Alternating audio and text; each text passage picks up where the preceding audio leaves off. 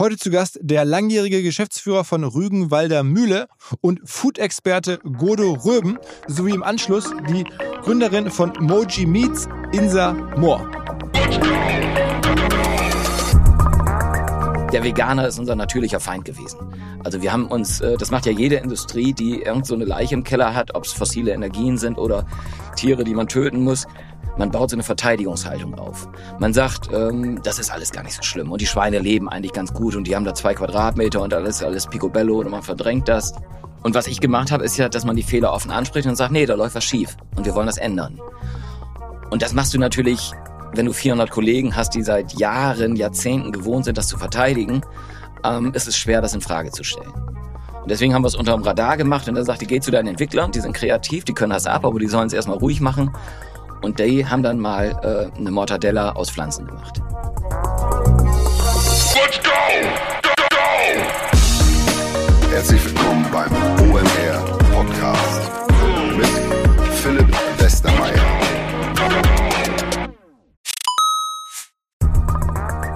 Ihr werdet euch wahrscheinlich fragen, warum unser Partner SalesViewer hier so oft im Podcast wirbt. Aber das ist relativ einfach zu erklären, denn wenn wir hier mittels Podcast Reichweite für SalesViewer erzeugen, dann besuchen natürlich auch hunderte von Menschen die Website von SalesViewer und SalesViewer kann dann mit dem eigenen Tool die Website-Besucher oder deren Firmen vor allen Dingen mit Klarnamen entschlüsseln. Also Podcast-Werbung führt zwangsläufig zu immer mehr Website-Besuchern und Website-Besucher lassen sich in Firmen Klarnamen von SalesViewer entschlüsseln und zu neuen B2B-Kunden machen. Und natürlich auch wir bei OMR sind sehr zufrieden mit SalesViewer, nicht nur als Kunde, sondern auch als Partner. Wir setzen deren Tool ebenfalls ein zur eigenen B2B-Lead-Generierung und entschlüsseln damit die Website-Besucher von OMR, OMR Reviews oder anderen Tochterfirmen. Man sieht einfach, wer eure Webseiten besucht hat und wofür sich potenzielle Kunden interessiert haben. Neben uns, also OMR, sitzen aber auch noch deutlich größere Firmen wie Stepstone, Avato Systems, Sport5, Talon One oder die Vodafone-Tochter Grand Centrix bereits auf SalesViewer und generieren damit täglich neue B2B-Leads. SalesViewer ist bekanntlich auf unserem hauseigenen Software-Bewertungsportal OMR Reviews das bestbewertete Tool in gleich drei Kategorien und kann jederzeit kostenlos getestet werden. Wer also sehen möchte, wer auf der eigenen Website drauf war und diese Person dann am besten zu Kunden verwandeln möchte, der kann das alles kostenlos ausprobieren. salesviewer.com slash OMR. Zurück zum Podcast. Es folgt jetzt eine der inspirierendsten Transformationsgeschichten, die ich in den letzten Monaten gehört habe, und zwar die der Rügenwalder Mühle.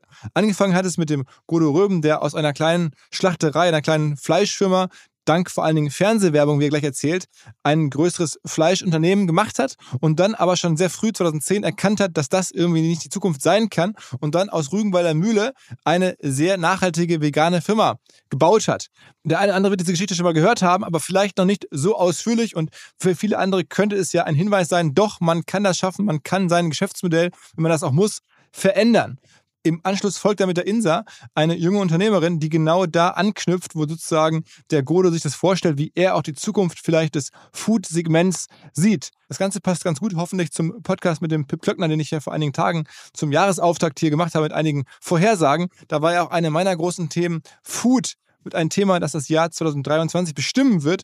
Und genau solche Geschichten, die von Godo oder die von Insa, sind das, was mich dazu bewegt hat, sowas zu sagen. Genau natürlich wie die Y-Food-Geschichte oder die Quality Group-Geschichte oder viele andere Food-Geschichten, die zuletzt hier im Podcast gelaufen sind. Im Food-Bereich passiert sehr viel. Und hier und heute kommen Beispiele dafür. Auf geht's. Herzlich willkommen, Godo Röben. Moin. Moin, Philipp. Schön hier zu sein. ja, erzähl mal. Also du ähm, hast eine lange, eine Aktivistenkarriere ist es nicht, sondern es ist ja mehr eine, eine Business-Karriere mit einer klaren Mission. Ähm, also mal angefangen tatsächlich vor vielen, vielen Jahren äh, bei der Rügenwalder Mühle äh, in Niedersachsen ähm, in einem damals rein fleischverarbeiteten Unternehmen. Ja, also ganz, ganz am Anfang, 25 Jahre ist es her, saß ich dem Unternehmer gegenüber und da hieß die Rügenwalder Mühle gar nicht Rügenwalder Mühle, sondern Karl Müller Fleischerei. Das war eine Filialkette von 25 Filialen und hatte 400 Artikel, Blutballen, Hackkrütze, Mockturtle in Dosen. Äh, und da haben wir die erste Transformation eingeleitet. Wir beide hatten keine Ahnung, also der Inhaber und ich, und wollten aber gerne eine Marke werden. Also wir wollten gerne irgendwie so was Tolles machen wie eine Marke. Und dann haben wir angefangen ähm, und haben die 400 Artikel alle rausgeschmissen, haben die Filialen verkauft und hatten die Rügenwalder Teewurst, die es damals schon gab, haben wir die einfach groß gemacht und haben gesagt, da drauf setzen wir jetzt Fernsehwerbung und da wollen wir jetzt eine Marke draus machen. Ein paar Jahre später haben wir dann aus Karl Müller Fleischerei die Rügenwalder Mühle gemacht und da haben wir eine Entwicklungsabteilung gegründet und haben sowas dann äh, auch rausgebracht wie die Pommersche. Die Pommersche ist 98 auf dem, die Leberwurst. Leberwurst, ja. Genau, die ist 98 auf den Markt gekommen, zeitgleich mit den Pringles. Und im ersten Jahr haben wir mehr Umsatz gemacht mit der Pommerschen als die Pringles. Das war natürlich ein Highlight für uns. Lief aber alles noch unterm Radar, weil Fleisch und Wurst in den äh, 2000er, 90er Jahren irgendwie so, so ein Produkt war, was keine Marke war. Das war ein generischer Markt. Das haben wir aber ganz erfolgreich gemacht. Und dann sagte Christian zu mir, also der Unternehmer, 2010, Mensch, Godo, das läuft ja wie Dull, Umsätze gehen nach oben, Gewinne sind schön, ähm, das machen wir beide jetzt bis zur Rente weiter und alles ist gut. Und da habe ich 2010 äh, im, äh, irgendwie die Laune verdorben, als ich gesagt habe, nee, Christian, wir sind im komplett falschen Markt. Und er so, wie, läuft doch alles. Ich so, ja, aber es kommen riesige Probleme auf uns zu. Also wir haben ähm, das Thema ähm, Tierleid. Ähm, wir sind äh, in so vielen Stellen und, und Schlachthäusern gewesen, dass wir beide da auch keinen Spaß mehr dran hatten. Wir haben das Thema Gesundheit. Immer mehr Ärzte sagen den Menschen weniger tierische Produkte. Und man konnte damals schon absehen, dass auch das Thema Klimawandel riesig wird. Und ja. Also jetzt hast du den ersten Teil sehr, sehr schnell zusammengefasst. Das ist ja ähm, auch schon in sich trotz allem eine Erfolgsgeschichte gewesen. Wie alt warst du damals, als es losging? Ich bin direkt von der äh, Uni gekommen, ähm, 26. Und dann klingt das so, total einfach. Also dann hatten wir da so ein paar äh, äh, Filialaktivitäten, die haben wir eingestellt. Und dann hatten wir eine Marke im Portfolio, die durch Zufall die Rügenwalder Mühle. Dann haben wir, die machen wir jetzt groß, da machen wir jetzt Fernsehwerbung drauf. Und eine Pommersche Leberwurst machen wir auch noch groß. Das, also das klingt jetzt ja so... Das waren zehn Jahre. Aber das Prinzip war damals Fernsehwerbung und Fernsehwerbung hat euch geholfen, aus, aus einem No-Name-Produkt dann sowas zu machen. Ja, ja, das war äh, Familienunternehmen, auch ganz cool. Ähm, wir hatten eine Beratung, ganz tolle, tolle Firma, Otto Panke, der hatte damals so eine Sachen wie Werthers Echte und Stock riesengroß gemacht. Ähm, und der hat uns beraten und hatte dann gesagt, wir hatten damals einen Umsatz, ich glaube, von 40 Millionen.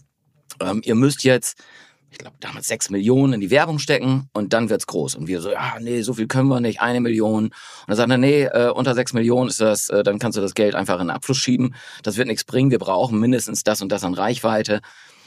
Und wie das dann so Familienunternehmen ist, ist der Christian dann sonntags nach Hause, hat äh, Kaffee mit seinem Vater getrunken und dann haben sie den Mut gehabt, äh, diese sechs Millionen in die Hand zu nehmen für diese Rügenwalder Tebos.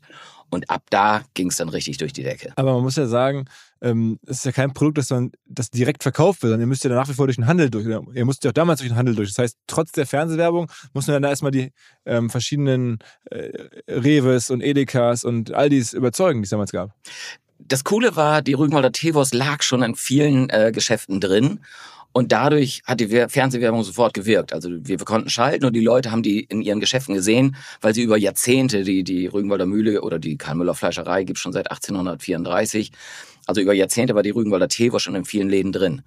Und äh, als es dann so richtig in Gang kam, kamen dann auch die restlichen Händler und sagten so, wollen wir jetzt unbedingt haben, die Rügenwalder Teewurst. Und habt ihr einen Umsatzsprung gemacht, weil sich das, diese, diese 40, 50 Millionen dann ungefähr verzehnfacht oder so? Ja, nee, nee, nee, wir, wir sind, äh, oder die Rügenwalder Mühle ist äh, immer noch nicht so riesig. Also wir sind in der Zeit von 40 Millionen, ich glaube auf 160 Millionen ja. gewachsen. Wir haben ja auch alle also anderen Artikel, okay. genau, ja. aber wir haben ja alle anderen Artikel rausgeschmissen, wir haben die Filialen verkauft.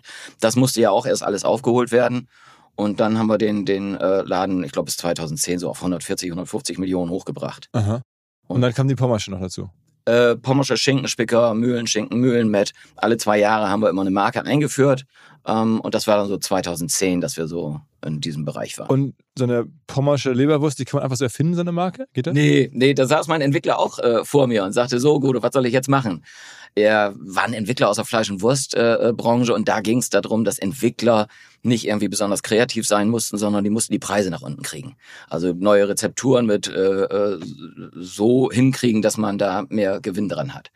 Und da sagte er, nee, du machst jetzt mal die allerleckerste Leberwurst, die du dir vorstellen kannst. Das sagt er, ja, du, dann wird's wahnsinnig teuer. Ich so, ja, Preise sind jetzt ganz egal. Du machst jetzt äh, das Leckerste, was es gibt. Und wir hatten so einen Innovationskreis. Und da wollten wir auch was ganz Basiges erst machen, eine Pizza-Leberwurst oder was es noch gar nicht gibt. Und da sagte nee, ich glaube, wir müssen den Massenmarkt kriegen. Wir müssen einfach Deutschlands leckerste Leberwurst machen. Leberwurst ist ein Riesenmarkt, hat sich aber keiner damit beschäftigt.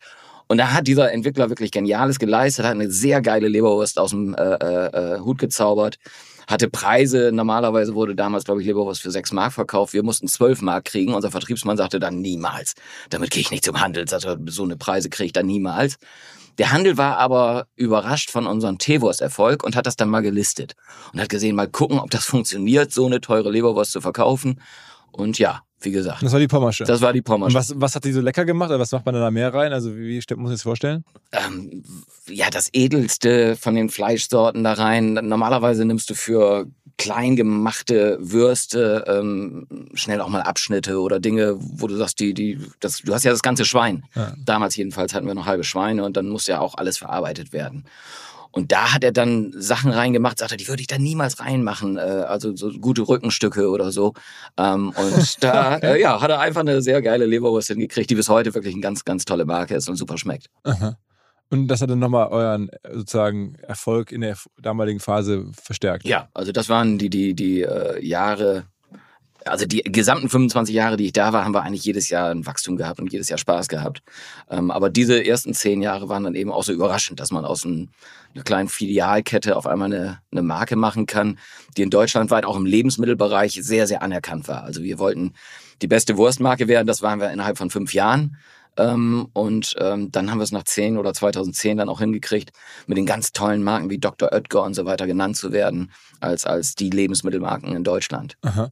Und dann ähm, ist dir irgendwie klar geworden, das hat keine Zukunft, weil man auch schon sehen konnte, dass die Umsätze zurückgehen oder weil, weil halt irgendwie sozusagen immer mehr ähm, negatives Feedback kam oder wie bist du darauf gestoßen, dass das mal irgendwie jetzt geändert werden müsste?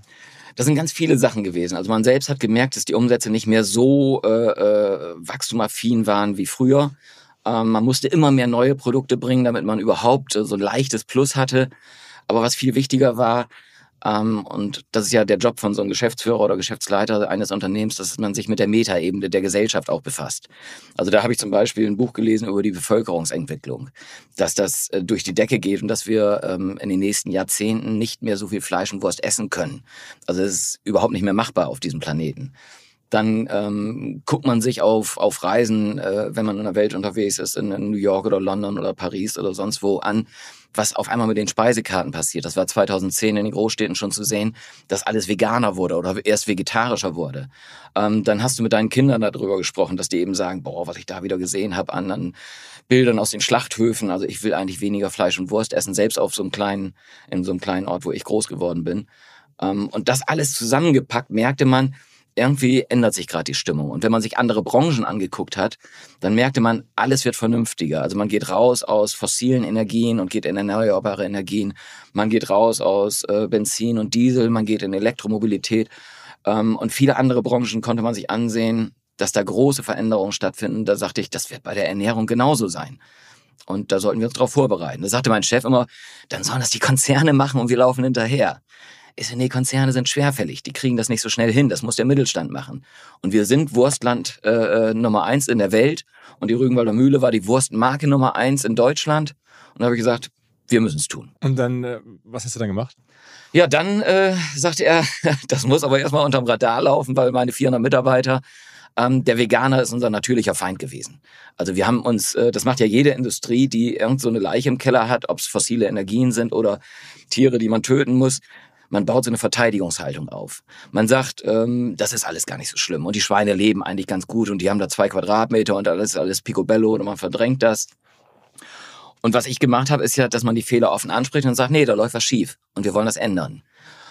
Und das machst du natürlich, wenn du 400 Kollegen hast, die seit Jahren, Jahrzehnten gewohnt sind, das zu verteidigen, ähm, ist es schwer, das in Frage zu stellen. Und deswegen haben wir es unter dem Radar gemacht und er sagte, geh zu deinen Entwicklern, die sind kreativ, die können das ab, aber die sollen es erstmal ruhig machen. Und die haben dann mal äh, eine Mortadella aus Pflanzen gemacht. Mhm. Und schmeckte die dann ähnlich? Die schmeckte gleich am Anfang richtig ähnlich. Und da merkte ich, puh, die Entwickler, die können wirklich was. Wir hatten lustigerweise, äh, die Hälfte der Entwickler waren Männer, die kamen eher aus dem Fleischbereich und die andere Hälfte der Entwickler waren Frauen und die kamen eher aus dem Veggie-Bereich, also aus der Stärke, aus der Kartoffel. Also da haben die gelernt. Und, und als man denen dann sagte, Mensch, ihr macht das jetzt mal zusammen, diese Veggie-Produkte, da haben die Frauen damit angefangen und kriegten den letzten Pep nicht daran, den, den Geschmack. Und dann kamen die Männer, die Metzgermeister und haben gesagt, ah, da machst du noch ein bisschen hier äh, das Gewürz ran, dann machst du das nochmal, lässt den Kutter ein bisschen länger laufen, dann kriegst du das hin. Und ähm, innerhalb von ein paar Monaten kriegten die wirklich eine richtig tolle Mortadella hin. Aus dann was für Material? Das war damals Soja. Soja ähm, und ähm, ja, ich weiß nicht, ob wir da schon Weizen hatten, aber ich glaube, das war Soja, die ersten Produkte, die wir da gemacht haben. Okay, und war das dann auch wirklich gesünder für den Konsumenten oder würdest du sagen, das war für die Umwelt natürlich besser, logischerweise, aber für den Konsumenten auch gesünder? Ähm, ja, kann man durchaus sagen. Das ist so, der, der, der einfache Hausarzt sagt ja immer, du sollst mehr pflanzliche Fette essen als tierische Fette. Weil zum Beispiel habe ich hohe Cholesterinwerte, ähm, da sagt er mir jedes Jahr, bitte weniger tierische Fette. Und logischerweise hat eine Pflanzenwurst nur pflanzliche Fette. Ähm, damit ist sie schon mal äh, in diesem Bereich gesünder. Um, ähm, und die, die neuen Produkte, die jetzt gerade auf dem Markt sind, die haben auch bessere Nährwerte. Also die haben weniger Fett da drin, die haben vielleicht auch einen höheren Proteingehalt. Also ja, äh, auch damals war das schon gesünder als die tierische Variante. Okay. Und dann habt ihr trotzdem entschieden, dass ihr das ähm, unter der Marke Rügenwalder Mühle dann in den Markt bringt. Also es gab ja dann keine Veggie-Marke von euch ähm, bei den Veränderungen, das hat mich am meisten überrascht, sondern ihr habt das ja dann unter, unter der alten, eingeführten Marke eigentlich gebracht. Ja, das ist auch wieder, sind viele äh, Entwicklungen gewesen. Also lustigerweise, die Marktforschung hat immer äh, genau das Gegenteil gesagt. Die Marktforschung hat erst gesagt, geht nicht in den Veggie-Markt, den gibt es nicht. Also lasst es sein und wir haben es trotzdem gemacht. Und die Marktforschung und auch unsere Agenturen äh, haben uns damals geraten, macht eine Subbrand. Also macht das nicht unter der Rügenwalder Mühle, weil es kann ja auch sein, dass die Veganer euch hassen, weil ihr macht immer noch Massentierhaltung und dass die Fleischesser euch hassen, dass ihr jetzt vegane Wurst macht. Und meine Überlegung, ähm, ich war ja nie in irgendwelchen Konzernen, sondern habe dann alles mit gesundem Menschenverstand gemacht. Da habe ich mir wieder verschiedene andere Märkte angeguckt. Alkoholfreies Bier war zehn Jahre voraus. Und die Brauereien haben damals erst angefangen, Leitbiere zu machen. Also das war so ein bisschen Alkohol und ein bisschen Geschmack. Die sind aber gefloppt ohne Ende. Und da habe ich gesagt, nee, also wir müssen schon ähm, keine Leitbiere, sondern richtig alkoholfrei und dann ohne Fett. Und die hatten diese alkoholfreien Biere und die Leitbiere unter anderen Marken gemacht. Zum Beispiel hat König Pilsener Kelz rausgebracht. Das war das alkoholfreie Bier von König Pilsener.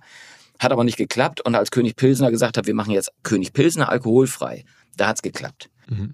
Und das war so ein Punkt, dass ich gesagt habe, nee, ich glaube, wir sollten die Rügenwalder Mühle nutzen. Und ein zweiter Punkt war auch, ähm, dass wir dann wenn das erfolgreich wird, das Veggie-Segment, und das war mir vollkommen klar, dass es erfolgreich wird, dann haben wir ja so eine Bad Bank. Also alle, die bei der Rügenwalder Mühle Fleisch arbeiten, sind die, die auf einem untergehenden Boot arbeiten und alle, die bei, sagen wir mal, der grünen Kirche arbeiten, äh, das wäre die Veggie-Brand gewesen, die sind dann auf dem Weg, oh, wir, wir haben Erfolg. Und da habe ich gesagt, das kann ja nicht angehen. Und habe das auch wieder mit VW verglichen. Die haben für ihre Elektroautos ja auch keine neue Marke gemacht, sondern die haben gesagt, VW, da haben wir so viel Geld reingesteckt, so viel Werbung reingesteckt, so viel Herzblut reingesteckt. Wir wollen doch die Marke weiterentwickeln, VW, und gehen raus aus Antriebstechnologien wie Diesel und Benzin und gehen jetzt in Elektromobilität, aber die Marke bleibt gleich. Mhm. Okay, das heißt, dann habt ihr das da irgendwann den allen dann gesagt, okay, hör zu, hier die Welt ändert sich, äh, wir fangen jetzt an unter der Marke, ihr fangt jetzt bitte an, auch vegane äh, Sachen zu vertreiben. Dann war der Aufschrei groß. Ähm, das, das war also, als wir die Produkte vorgestellt haben, ähm, so, so, so ein Vorlauf von drei Jahren war das äh, im Unternehmen, dass man das alles vorbereitet, die Produkte vorbereitet, die Maschinen bestellt, die Fernsehwerbung macht und so weiter. Und da musste ich drei Jahre wirklich kämpfen. Und da, äh, als ich es dann dem Vertrieb vorgestellt habe, dass jetzt die Kugel rausgeht, äh, fing meine Rede an, ähm, ich habe drei Jahre gepflegt in die Fresse gekriegt ähm, weil natürlich gab es immer wieder Gegenwind und immer wieder wurde in Frage gestellt, oh, kommt das denn wirklich? Und die Marktforschungszahlen sagen, das wird nichts und die ganzen Metzger finden das scheiße und ähm, die Familie findet das vielleicht auch nicht so klasse. Ähm, haben wir aber hingekriegt und haben diese Marke dann eingeführt. Aber es gab immer noch Gegenwind. Und da hat meine Frau mir mal gesagt, als ich sagte, boah, Katrin, ich halte es nicht mehr aus, der nächste Headhunter ist meiner, ähm, ich bin hier bald weg. Dann sagt sie, Godo, Du hast mir das immer so genau erklärt, warum das so wichtig ist. Von der Bevölkerungsexplosion bis hin zu Wirtschaftsdaten, bis hin das, zu Nährwerten und was es alles gibt. Du musst das deinen Mitarbeitern auch klar machen. Ich so, oh Katrin, die meisten Mitarbeiter, die arbeiten in der Kälte. Und ich weiß bei Betriebsversammlungen, wenn die dann auf einmal reinkommen und sich hinsetzen, die in der Produktion arbeiten, die werden müde, die sind ganz schnell, äh, dass die dann auch einschlafen. Sag ich, und ich müsste so eine Rede machen, die anderthalb Stunden dauert, um denen alles beizubringen. Sagt sie, glaub mir, die werden zuhören. Ähm, das ist so ein interessantes Thema und das habe ich gemacht auf den Ratschlag meiner Frau hin und die Betriebsversammlung, das habe ich morgens, mittags und abends gemacht, um alle Schichten äh, zu kriegen das war für mich die erfolgreichste Betriebsversammlung, die wir je hatten. Also du hast keine Stecknadel gehört, nicht weil sie alle am Schlafen waren, sondern weil sie wahnsinnig interessiert waren. Das waren dann wirklich Schlachter und genau. Menschen, die bei euch in der Fleischproduktion gearbeitet haben. Quasi. Genau, die die komplett äh, auf dem Land äh, da sind und Metzgermeister sind und Kuttermeister sind und ihr Leben lang für die Rügenwalder Mühle im Fleisch äh, gearbeitet haben. Und das, das coolste Erlebnis war, es kam nach der Rede so ein zwei Meter Metzger auf mich zu und ich sage, oh, jetzt gibt's eine. Ah. Und er sagte, Godo, du hast ja komplett recht. Sagt er, meine beiden Töchter sind doch auch Vegetarier. Sagt er, und jetzt kann ich denen sogar eine Wurst anbieten. Ist doch cool. Aha. Und das heißt, du hast dann mehr oder weniger an einem Tag mit drei Vorträgen nacheinander da alle erreicht und dann auch alle gedreht. Oder zumindest. Nee, nee, das war auch meine Hoffnung. Äh, aber das ist auch wieder Kommunikation nach innen. Vielleicht auch ein Fehler von mir gewesen, das nicht oft genug zu machen. Also du kriegst die Leute einmal, ähm, aber dann ist es ja so, dann müssen es ja in der äh, Bekanntenkreis auch verteidigen. Dann wirst du angesprochen, Mensch, du arbeitest jetzt bei der Rügenwalder Mühle und die machen jetzt Veggie, was ist das denn für ein Schwachsinn? Und nach einmal Rede haben die nicht alle Argumente parat und wissen das dann alles nicht mehr. Und dann kippen die schnell wieder und sagen, nee, eigentlich finde ich das auch total blöd. Und das hieß dann auch, auch in den Folgejahren, ähm, immer wieder zu erklären, warum das richtig ist, warum das äh, gut ist. Und dann natürlich, wenn so eine Marke so erfolgreich ist wie damals die Veggie-Nummer von Rügenwalder, da spricht sich natürlich im Unternehmen auch gut rum. Das heißt, ähm, am Ende hat euch dann geholfen, das ist ja dann auch immer so, logischerweise, dass dann der Markt euch recht gegeben hat. Also diese neuen Produkte wurden dann auch einfach stärker gek gekauft, als die alten Fleischprodukte jemals gekauft wurden. Ja, also wir hatten uns vorgenommen, vorsichtig ranzugehen, weil ja alle Marktforschungsdaten waren, da ist kein Markt. Wir wollten fünf Tonnen in der Woche mal verkaufen, um zu sehen, ah, so ein kleines Standbein, was wir langsam aufbauen wollen. Ähm, und wir haben, äh, ich glaube, nach sechs Monaten 100 Tonnen die Woche verkauft. 100.000 Kilo pro Woche. Und das ist für uns natürlich ähm, riesig viel gewesen. Da hatten wir natürlich Wachstumsschmerzen. Wir mussten andauernd neue Maschinen holen. Wir mussten auf einmal nicht irgendwie drei Leute einstellen, sondern wir sind zur Produktion oder zur Personalleitung gegangen und haben gesagt, wir brauchen nächste Woche 70 Mann. Ähm, und das ist natürlich, äh, äh, war wahnsinnig herausfordernd, diese Zeit zu managen. Ähm, das habe ich auch immer gemerkt. Die erfolgreichsten Zeiten waren auch immer die anstrengendsten. Aber die Handelsketten sind auch mitgegangen. Das heißt, sie haben dann auch weiter geordert oder gemerkt, ähm, als also die Edekas, Reves, Aldis, ähm, okay, Vollgas, ähm, das funktioniert, die- die Menschen wollen das und haben bei euch dann entsprechend die größeren Kontingente geordert. Äh, nee, auch da. Ähm, der, der Erfolg sieht immer im Nachhinein so einfach aus, aber zum Beispiel sind die Einkäufer bei den Handelsunternehmen für Fleisch und Wurst logischerweise Metzger. Und diese Metzger hielten natürlich genauso wenig von vegetarischen Wurstsorten wie unsere Metzger. Und wenn dann unsere Vertriebsleute dahin gegangen sind, dann haben die gepflegt in die Fresse gekriegt. Also dann gab's richtig, das Zeug esse ich nicht, und das Zeug werde ich niemals listen und das kannst du vergessen. Da der Druck dann aber nach und nach aus dem Markt kam, mussten die dann alle listen. Und seitdem äh, ging es voran. Aber das war auch ein arger Kampf, auch den Handel davon zu überzeugen, diese Produkte in die Regale zu stellen. Aber mittlerweile ist es dann doch so, dass ihr jetzt mehr mit, dem, mit den veganen Produkten äh, verdient, als umsetzt, als mit, es mit Fleisch jemals war. Also wir nicht mehr, ich bin ja nicht mehr bei der Ja, Mühle, ja. aber als ich äh, im letzten Jahr da rausgegangen bin, ähm, waren die Umsätze schon bei über weit über 50 Prozent mit den veganen Produkten. Auf, auf einem Gesamtniveau dann von jetzt, so wir reden dann so 300 Millionen oder sowas? Ja, unter 300 Millionen. Äh, die letzten Zahlen, die ich da gelesen habe, waren glaube ich 250 oder so. Ähm, aber Ja. auf dem Niveau ähm, Mhm. über 50 Prozent, die jetzt vegan. Und warum ist denn da rausgegangen? Äh, Familienunternehmen. Ähm, ich habe mit dem Seniorchef 25 Jahre zusammengearbeitet. Ähm, das ist so ein ganz hemdsärmeliger, ähm, trinkt mit jedem Bier, duzt jeden. Und der Sohn ist ein ganz anderer Charakter, super intelligent, super netter Kerl auch. Aber wir kamen halt nicht miteinander klar. Und ähm, dann wurde die Frage dann auch gestellt, einer von uns beiden muss gehen. Meine Idee, dass er geht, kam nicht so gut an. Und somit war klar, dass ich dann gehen äh, musste. Was, was äh, aber, äh, glaube ich, auch voll in Ordnung ist. Und das Unternehmen, dem wünsche ich weiterhin alles Gute, ähm, weil, weil das ist, glaube ich, wie bei einer Scheidung. Äh, wir haben zusammen ein paar Kinder und auch der Rügenwalder Mühle werde ich immer äh, die, die Stange halten und, und die unterstützen und die gut finden. Aber äh, die Firma kann jetzt auch problemlos beides machen. Die können jetzt Fleisch verkaufen und vegan verkaufen und aus, aus, aus, aus einem Guss quasi, unter einer Marke, das funktioniert. Und dann steht da bei der einen Packung steht irgendwie drauf vegan und bei der anderen dann einfach nur Fleisch. Oder wie, Ja. Das ist, glaube ich, jetzt auch äh, äh, ganz normal geworden. Das, das ist, ich vergleiche das immer mit einer Familie. Ähm, jede, bei, bei mir ist es so, meine Tochter isst ganz wenig Fleisch, fast überhaupt nichts. Mein Sohn liebt Fleisch. Ähm, jetzt habe ich ja nicht den einen lieber als den anderen. Und ähm, jeder weiß, und ich glaube, die meisten Kühlschränke sind aktuell so gestrickt. Da ist eine Pflanzenmilch neben einer äh, echten Salami, neben einer Pflanzenmortadella. Also dieses ist jetzt in allen Kühlschränken gemischt, in allen Familien gemischt und deswegen dürfen Unternehmen eben auch beides machen. Welche Relevanz hat eigentlich in der Industrie generell eine Marke? Also ich habe mich das jetzt schon, wir müssen gleich mal über Beyond Meat sprechen, immer gefragt, weil das ist ja eine Wahnsinnsgeschichte, mehrere Milliarden wert waren die, da sind die nach wie vor, glaube ich, noch trotzdem großen Absturz. Ähm, wenn ich jetzt zur Fleischdecke gehe oder, oder früher gegangen bin oder ähm, im Restaurant oder bei McDonalds oder sonst, man fragt ja nie nach einer Fleischmarke. Man bestellt ja irgendwie einen, äh, ja, irgendwie ein Fleischprodukt und äh, zeigt auf irgendeine Wurst oder so und dann war es das. Also eigentlich ähm, mit, mit wenigen Ausnahmen gibt es ja gar keine Fleischmarken. Ähm, da habe ich mich eigentlich auch immer gewundert, äh, dass der Markt komplett generisch ist. Also bevor ich bei der Rügenwalder Mühle angefangen habe, da gab es vielleicht Maika und Gutfried als Marke, aber ansonsten äh, war das alles nur die da, äh, will ich kaufen und habe ja. keine Ahnung gehabt, was das ist. Und ich finde, gerade in dem Bereich sollte es Marken geben, weil Marke zeigt ja Vertrauen. Und äh, die Fleisch- und Wurstbranche ist ja die einzige Markenbranche, die für ihre Produkte töten muss. Also das muss weder Mercedes-Benz noch Nivea ähm, sondern die Fleisch- und Wurstbranche muss nun mal töten, um, wenn man tierische Produkte ver mhm. verwendet. Und da wäre es mir als Verbraucher schon sehr, sehr lieb, dass ich weiß, das ist eine anständige Marke. Also die geben sich da auch Mühe und, und die, die, die, die kümmern sich da auch drum. Deswegen habe ich es nie begriffen, äh, dass Fleisch und Wurst keine Marke sein kann. Und deswegen habe ich es auch nie angenommen und habe eben aus der Rügenwalder Mühle eine Marke gemacht. Okay, aber wie siehst du denn jetzt so ein Beyond Meat?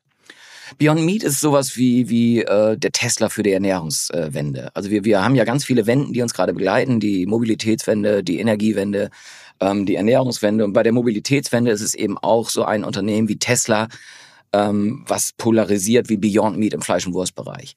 Das sind Firmen, die rütteln die Branche mal wach und sagen, Mensch, wir haben eine ganz neue Idee, wir wollen Elektromobilität oder wir wollen Pflanzenwurst machen dann passiert etwas, was in diesen neuen Märkten ganz schnell passiert. Dann drehen Investoren durch, pumpen viel zu viel Geld rein und dann sind diese Marken komplett überbewertet. Das war bei Tesla so und ist jetzt gerade bei Beyond Meat so gewesen.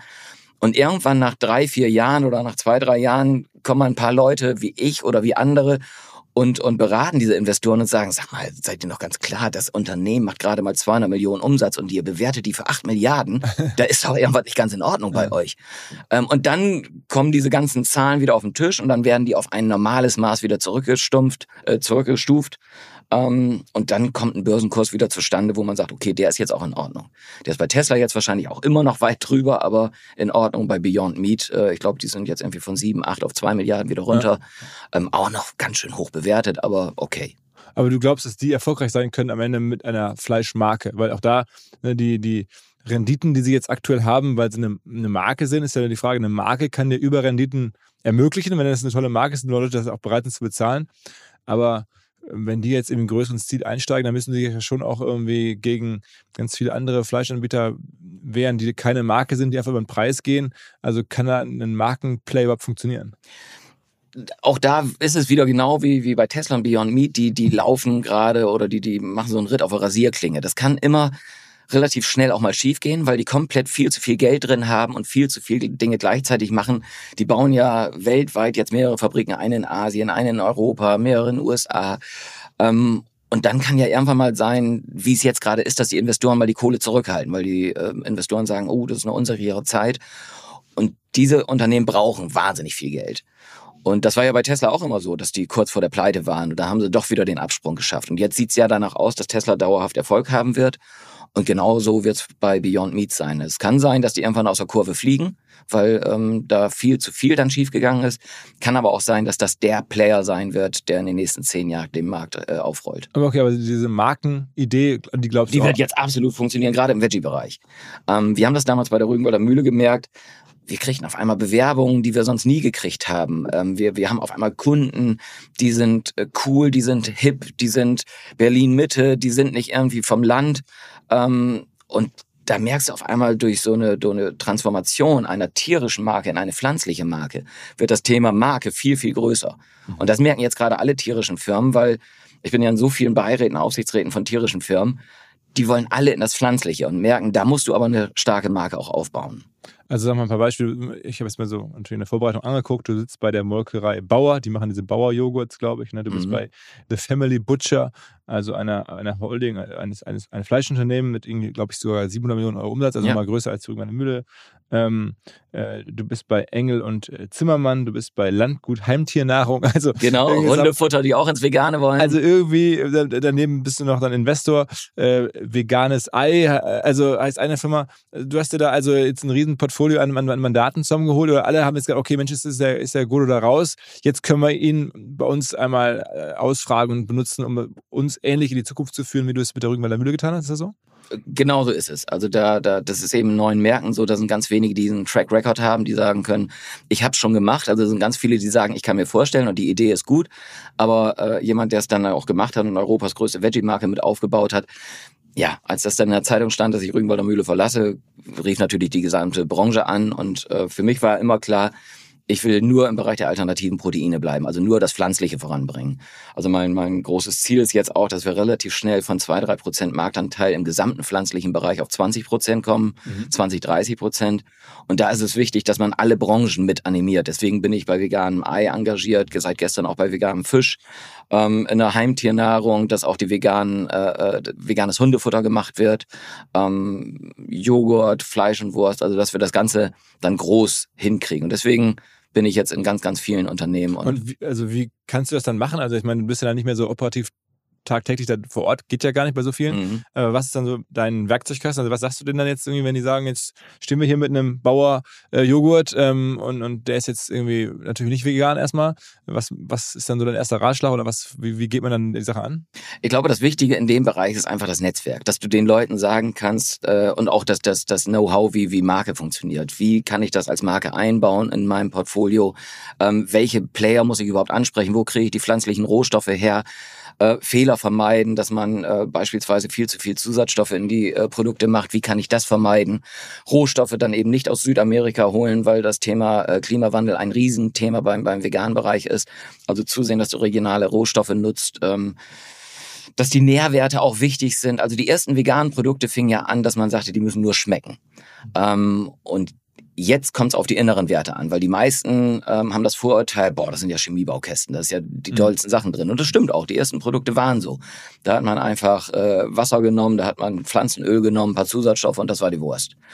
Und jetzt neue Marken, äh, die ich gerade berate, Billy Green beispielsweise, die kommen ohne Zusatzstoffe klar, die haben Nährwerte, die besser sind als Fleisch und Wurst, haben also ein Proteingehalt von 33, 36 Prozent, ähm, haben weniger Fett, haben weniger Kalorien ähm, das ist das nächste, was gemacht wird. Und das sollte man vor Augen haben, dass man diese veganen Produkte, die in Zukunft kommen, auch sehr gesund macht. Weil das ist ja der nächste Megatrend, dieses, äh, dass man gesunde vegane Produkte äh, mhm. auf den Markt bringt. Aber du, trotzdem, also ich hatte jetzt ein bisschen anekdotisch kürzlich äh, die Erfahrung, war ich ähm, eingeladen zum Fußball gucken, dann gibt es eine Halbzeit was zu essen und dann wurde da eine vegane äh, Currywurst angeboten, da dachte ich mir, okay, ähm, nehme ich jetzt. Und mir ging es jetzt nicht um die Gesundheit, weil Currywurst, äh, die Soße und so ist ja per se jetzt irgendwie egal, was da für eine Wurst dabei ist, glaube ich, äh, muss man sich mal gönnen, ist nicht, aber nicht gesund. Aber es schmeckte wirklich echt nicht gut. Meine persönliche Meinung. Das, äh, und da dachte ich mir so, für mich ist es egal, ich stelle es weg und, und gut ist. Ähm, aber für andere, die zum ersten Mal dann so sozusagen veganes samplen ähm, und sagen, was ist das denn?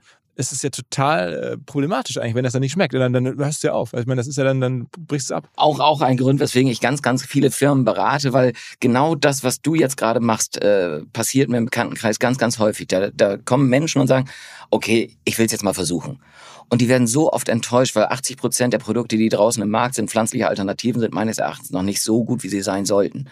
Und dann verschreckt man solche Menschen wie dich auch wieder und du fängst vielleicht erst im halben Jahr oder Jahr nochmal wieder an und sagst, okay, versuche ich jetzt nochmal. Und deswegen rate ich auch allen Unternehmen, bitte kommt nur mit guten Produkten auf den Markt, die die Leute überzeugen, die einfach gut schmecken. Aber wie ist es bei Geschmack? Wie ist denn da, sagen wir mal, die, die Qualitätssicherung möglich? Weil ich meine, nur weil es mir jetzt nicht geschmeckt hat, heißt es ja nicht, dass es dann nicht anderen schmeckt. Ich meine, das wird ja, äh, ja in Massenweise rausgegeben. Also das, irgendwie wird das schon mal, schon mal vorher probiert haben. Also wie, äh, wie macht man denn da so eine Qualitätssicherung? Nee, nee, ja, nee, also manchmal denke ich auch, das, das hat wohl anscheinend keiner probiert bei den Produkten. Also ich probiere auch alles, was auf dem Markt ist. Und da sind viele Produkte dabei, wo man sagt, nee, also das geht gar nicht. Und ähm, du musst dich da mit Leidenschaft drum kümmern. Das ist eben auch, was ich den Firmen immer wieder sage.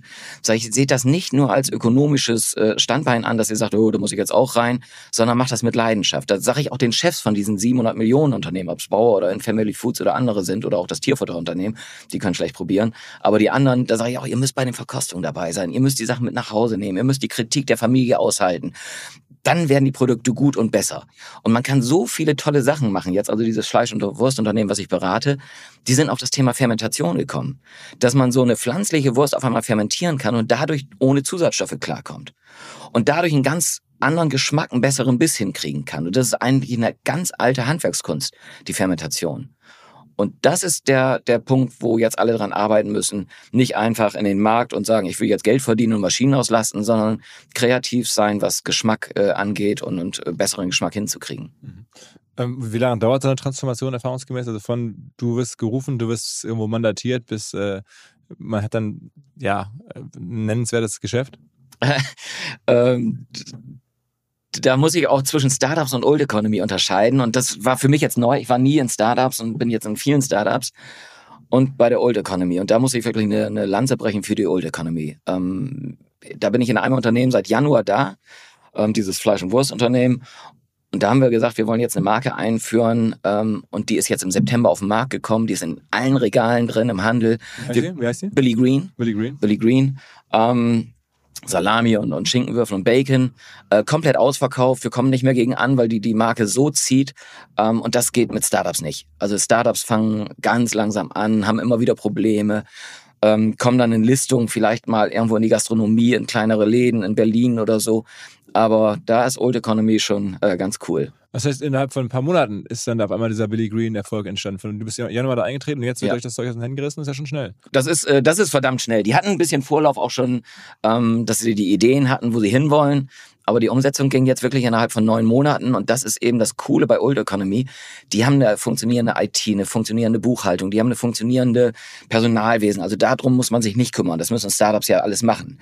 Dann das Hochskalieren brauchen die nicht. Die haben Maschinen, die wissen, ähm, okay, wir können das da und da machen, wir können das, äh, die, die, die haben ein Netzwerk, was Lieferanten angeht. Und deswegen sind dann die Jungs in der Old Economy ähm, im Vorteil, wenn sie das mit Leidenschaft machen. Wenn sie das nur als Geld verdienen machen, auch wieder nicht. Aber wenn sie das mit Leidenschaft machen, weil du musst schon oftmals Vorfahrt rufen. Und die anderen Produktionsbetriebe äh, müssen dann ein bisschen zurückstecken, weil du sagst, ich will jetzt diese vegane Marke in den Markt kriegen. Und der Handel ist mittlerweile aber sehr offen dafür. Also generell habe ich das Gefühl, in den letzten Jahren, ich hatte euch in den letzten Monaten immer wieder ähm, aus verschiedensten Bereichen des, des, des Lebensmitteleinzelhandels äh, Produkterfinder, also von, von Y-Food oder Ankerkraut oder vielen anderen Sachen, ähm, die jetzt in neuen Handel kommen. Da scheint so eine Offenheit zu sein, auch irgendwie auf neue Lebensmittel einfach zu testen und neue Marken zu probieren.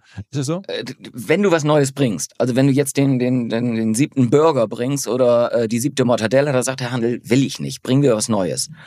Und da musst du dann eben, und das ist dann eben auch meine Expertise gefragt, was will der Handel denn jetzt? Und der, der Handel will jetzt zum Beispiel äh, diese gesunden neuen Produkte. Also biete denen was ohne Zusatzstoffe an, biete dem Schinkenwürfel an, die es noch nicht gab, biete dem Bacon an, der es noch nicht gab. Das Ganze wieder ohne Zusatzstoffe, mit regionalen Zutaten, mit guten Nährwerten. Dann sagt er, okay, nehme ich. Ähm, aber wir haben ganz viele Flops schon gehabt. Also wir haben große Unternehmen wie Quorn, äh, die wieder aus dem Markt rausgegangen sind, weil sie es nicht hingekriegt haben. Unilever versucht das gerade mit The Vegetarian Butcher und die aktuellen Zahlen sind auch nicht so prickelnd. Also das, das muss man schon können. Okay, und, und also was, die Kunst ist dann Leidenschaft, verstehe ich, und guter Geschmack. Und was ist noch äh, die Kunst? Zu wissen, was in Zukunft kommt. Also, dass man jetzt eben sagt, es geht nicht mehr um Geschmack, sondern jetzt geht es um die Nährwerte. Mhm. Der nächste Schritt sind dann die regionalen Zutaten.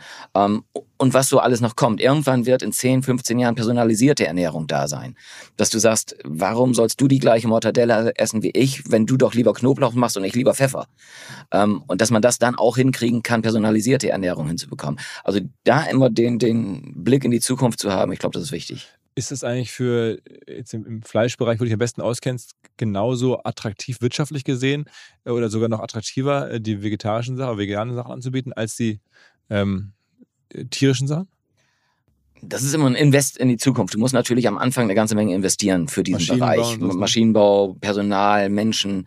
Ähm, und dann wird's aber hoffentlich ähm, äh, lukrativer sein, weil der Fleischbereich ist wirklich über die Jahrzehnte so dahin vegetiert, dass die Produkte viel zu günstig geworden sind und viele Hersteller gerade mal zwei Prozent oder drei Prozent äh, EBIT machen. Ähm, daher. Ähm, das heißt, wenn du deine Firma hast mit 400 Millionen oder 300 Millionen Umsatz, dann bleiben wirklich am Ende nur, nur 5, 6 Millionen Ergebnisse übrig? Sowas gibt es im Fleisch- und Wurstbereich. Und es gibt es aber in der Lebensmittelbranche ähm, leider Gottes auch viel zu häufig. Weil der Handel so eine starke Macht hat. weil der Handel eine starke Macht ist, weil die, die Vorlieferanten riesen, riesige Schlachtereien sind.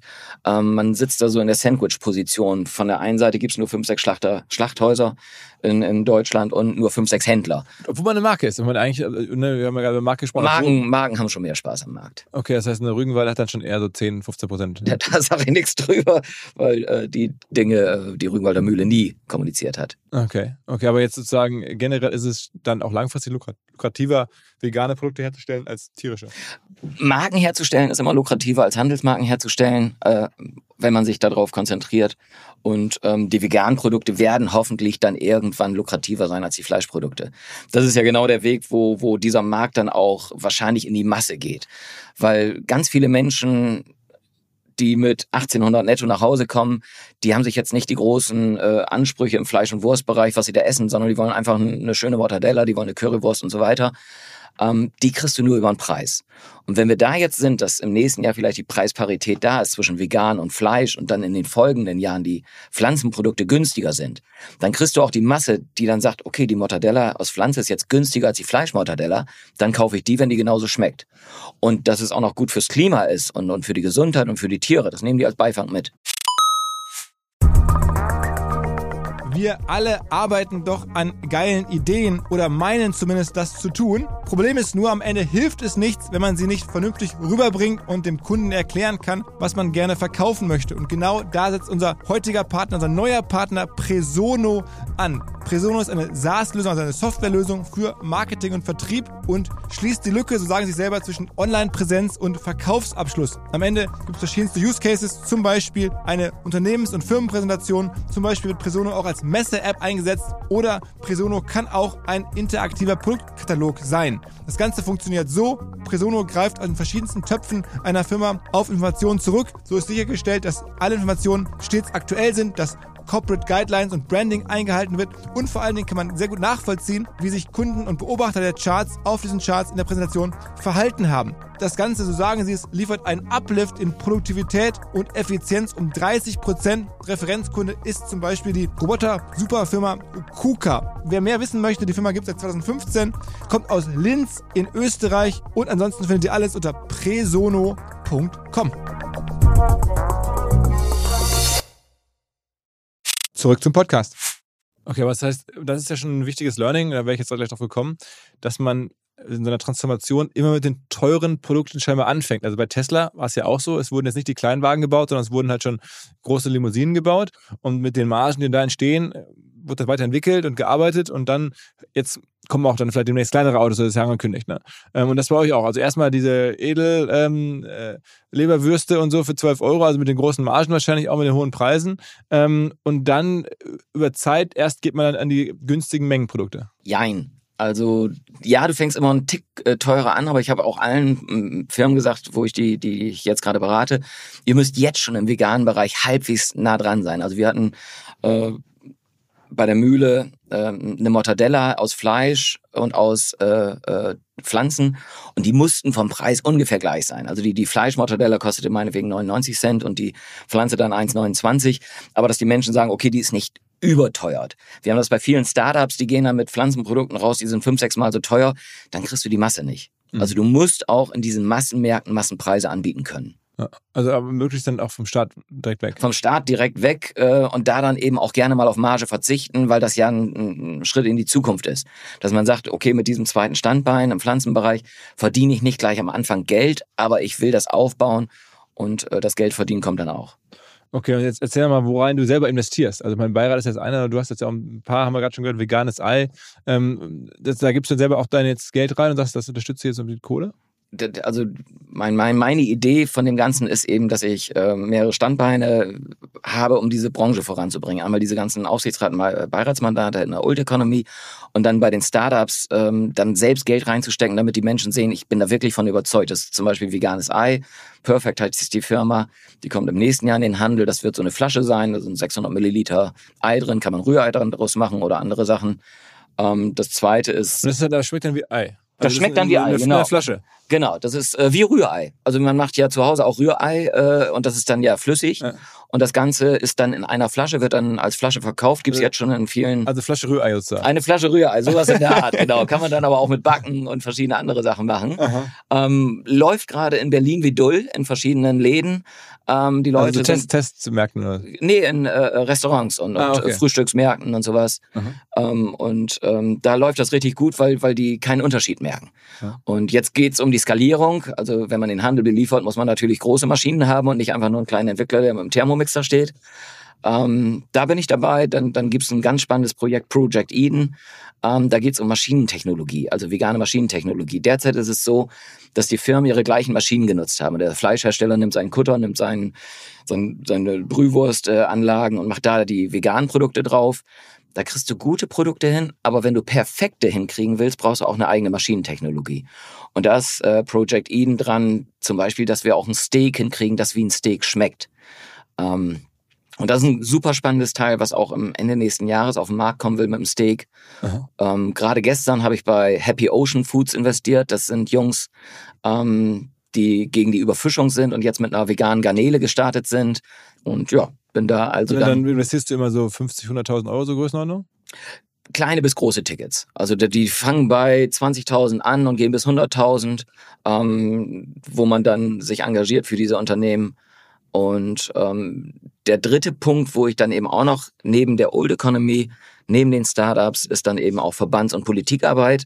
Das mache ich dann logischerweise pro bono, weil ich eben daran glaube, dass der Bereich vorangebracht werden muss. Also da bin ich dann Vorstand im Bundesverband der alternativen Proteine, den ich mit gegründet habe. Aha. Da sind dann alle Firmen jetzt drin, ähm, von kleinen Startups wie Perfect und, und Project Eden, aber auch Nestle, Dr. Oetker, Iglo, Rügenwalder Mühle. Da sind äh, äh, viele Universitäten, das Fraunhofer Institut, ähm, also alles, was Rang und Namen an Zulieferer wie Merck, also riesige Firmen, Evonik, ähm, die in dem Bereich auch Fuß fassen wollen, Daxer. Ähm, und da bringe ich den Verband voran, weil ich eben daran glaube, dass wir da auch eine Stimme brauchen. Und in der Politik bin ich ganz viel unterwegs, gerade auch im Landwirtschaftsministerium. Ähm, da wollen wir jetzt die Proteinwende eben auch für die Bundesregierung mit vorbereiten. Bin im Wissenschaftsministerium, im Beirat äh, in Niedersachsen. Also das sind so die drei Dinge, wie ich das ganze Thema voranbringen will in Deutschland. Okay, und dann siehst du in Zukunft, wie sieht es dann am Ende aus? Also wenn jetzt diese Proteinwende ge- geklappt hat, von der du sprichst, dann essen wir dann gar kein Fleisch mehr, so als Gesellschaft? Also diese ganzen Wenden wie die Energiewende, Mobilität und äh, Ernährungswende, die haben alle so das gleiche Muster. Die dauern immer so 50, 60 Jahre. Es fangen immer mit den Freaks an, äh, Atomkraft, nein danke, erst vegan. Dann kommt es auf einmal in die Masse, aber meistens erst, wenn die Politik regulierend eingegriffen hat, wie schon gesagt, äh, raus aus dem Atom, raus aus der Kohle, Mobilitätswende wird gefördert. Das muss jetzt eben auch bei der Ernährungswende passieren.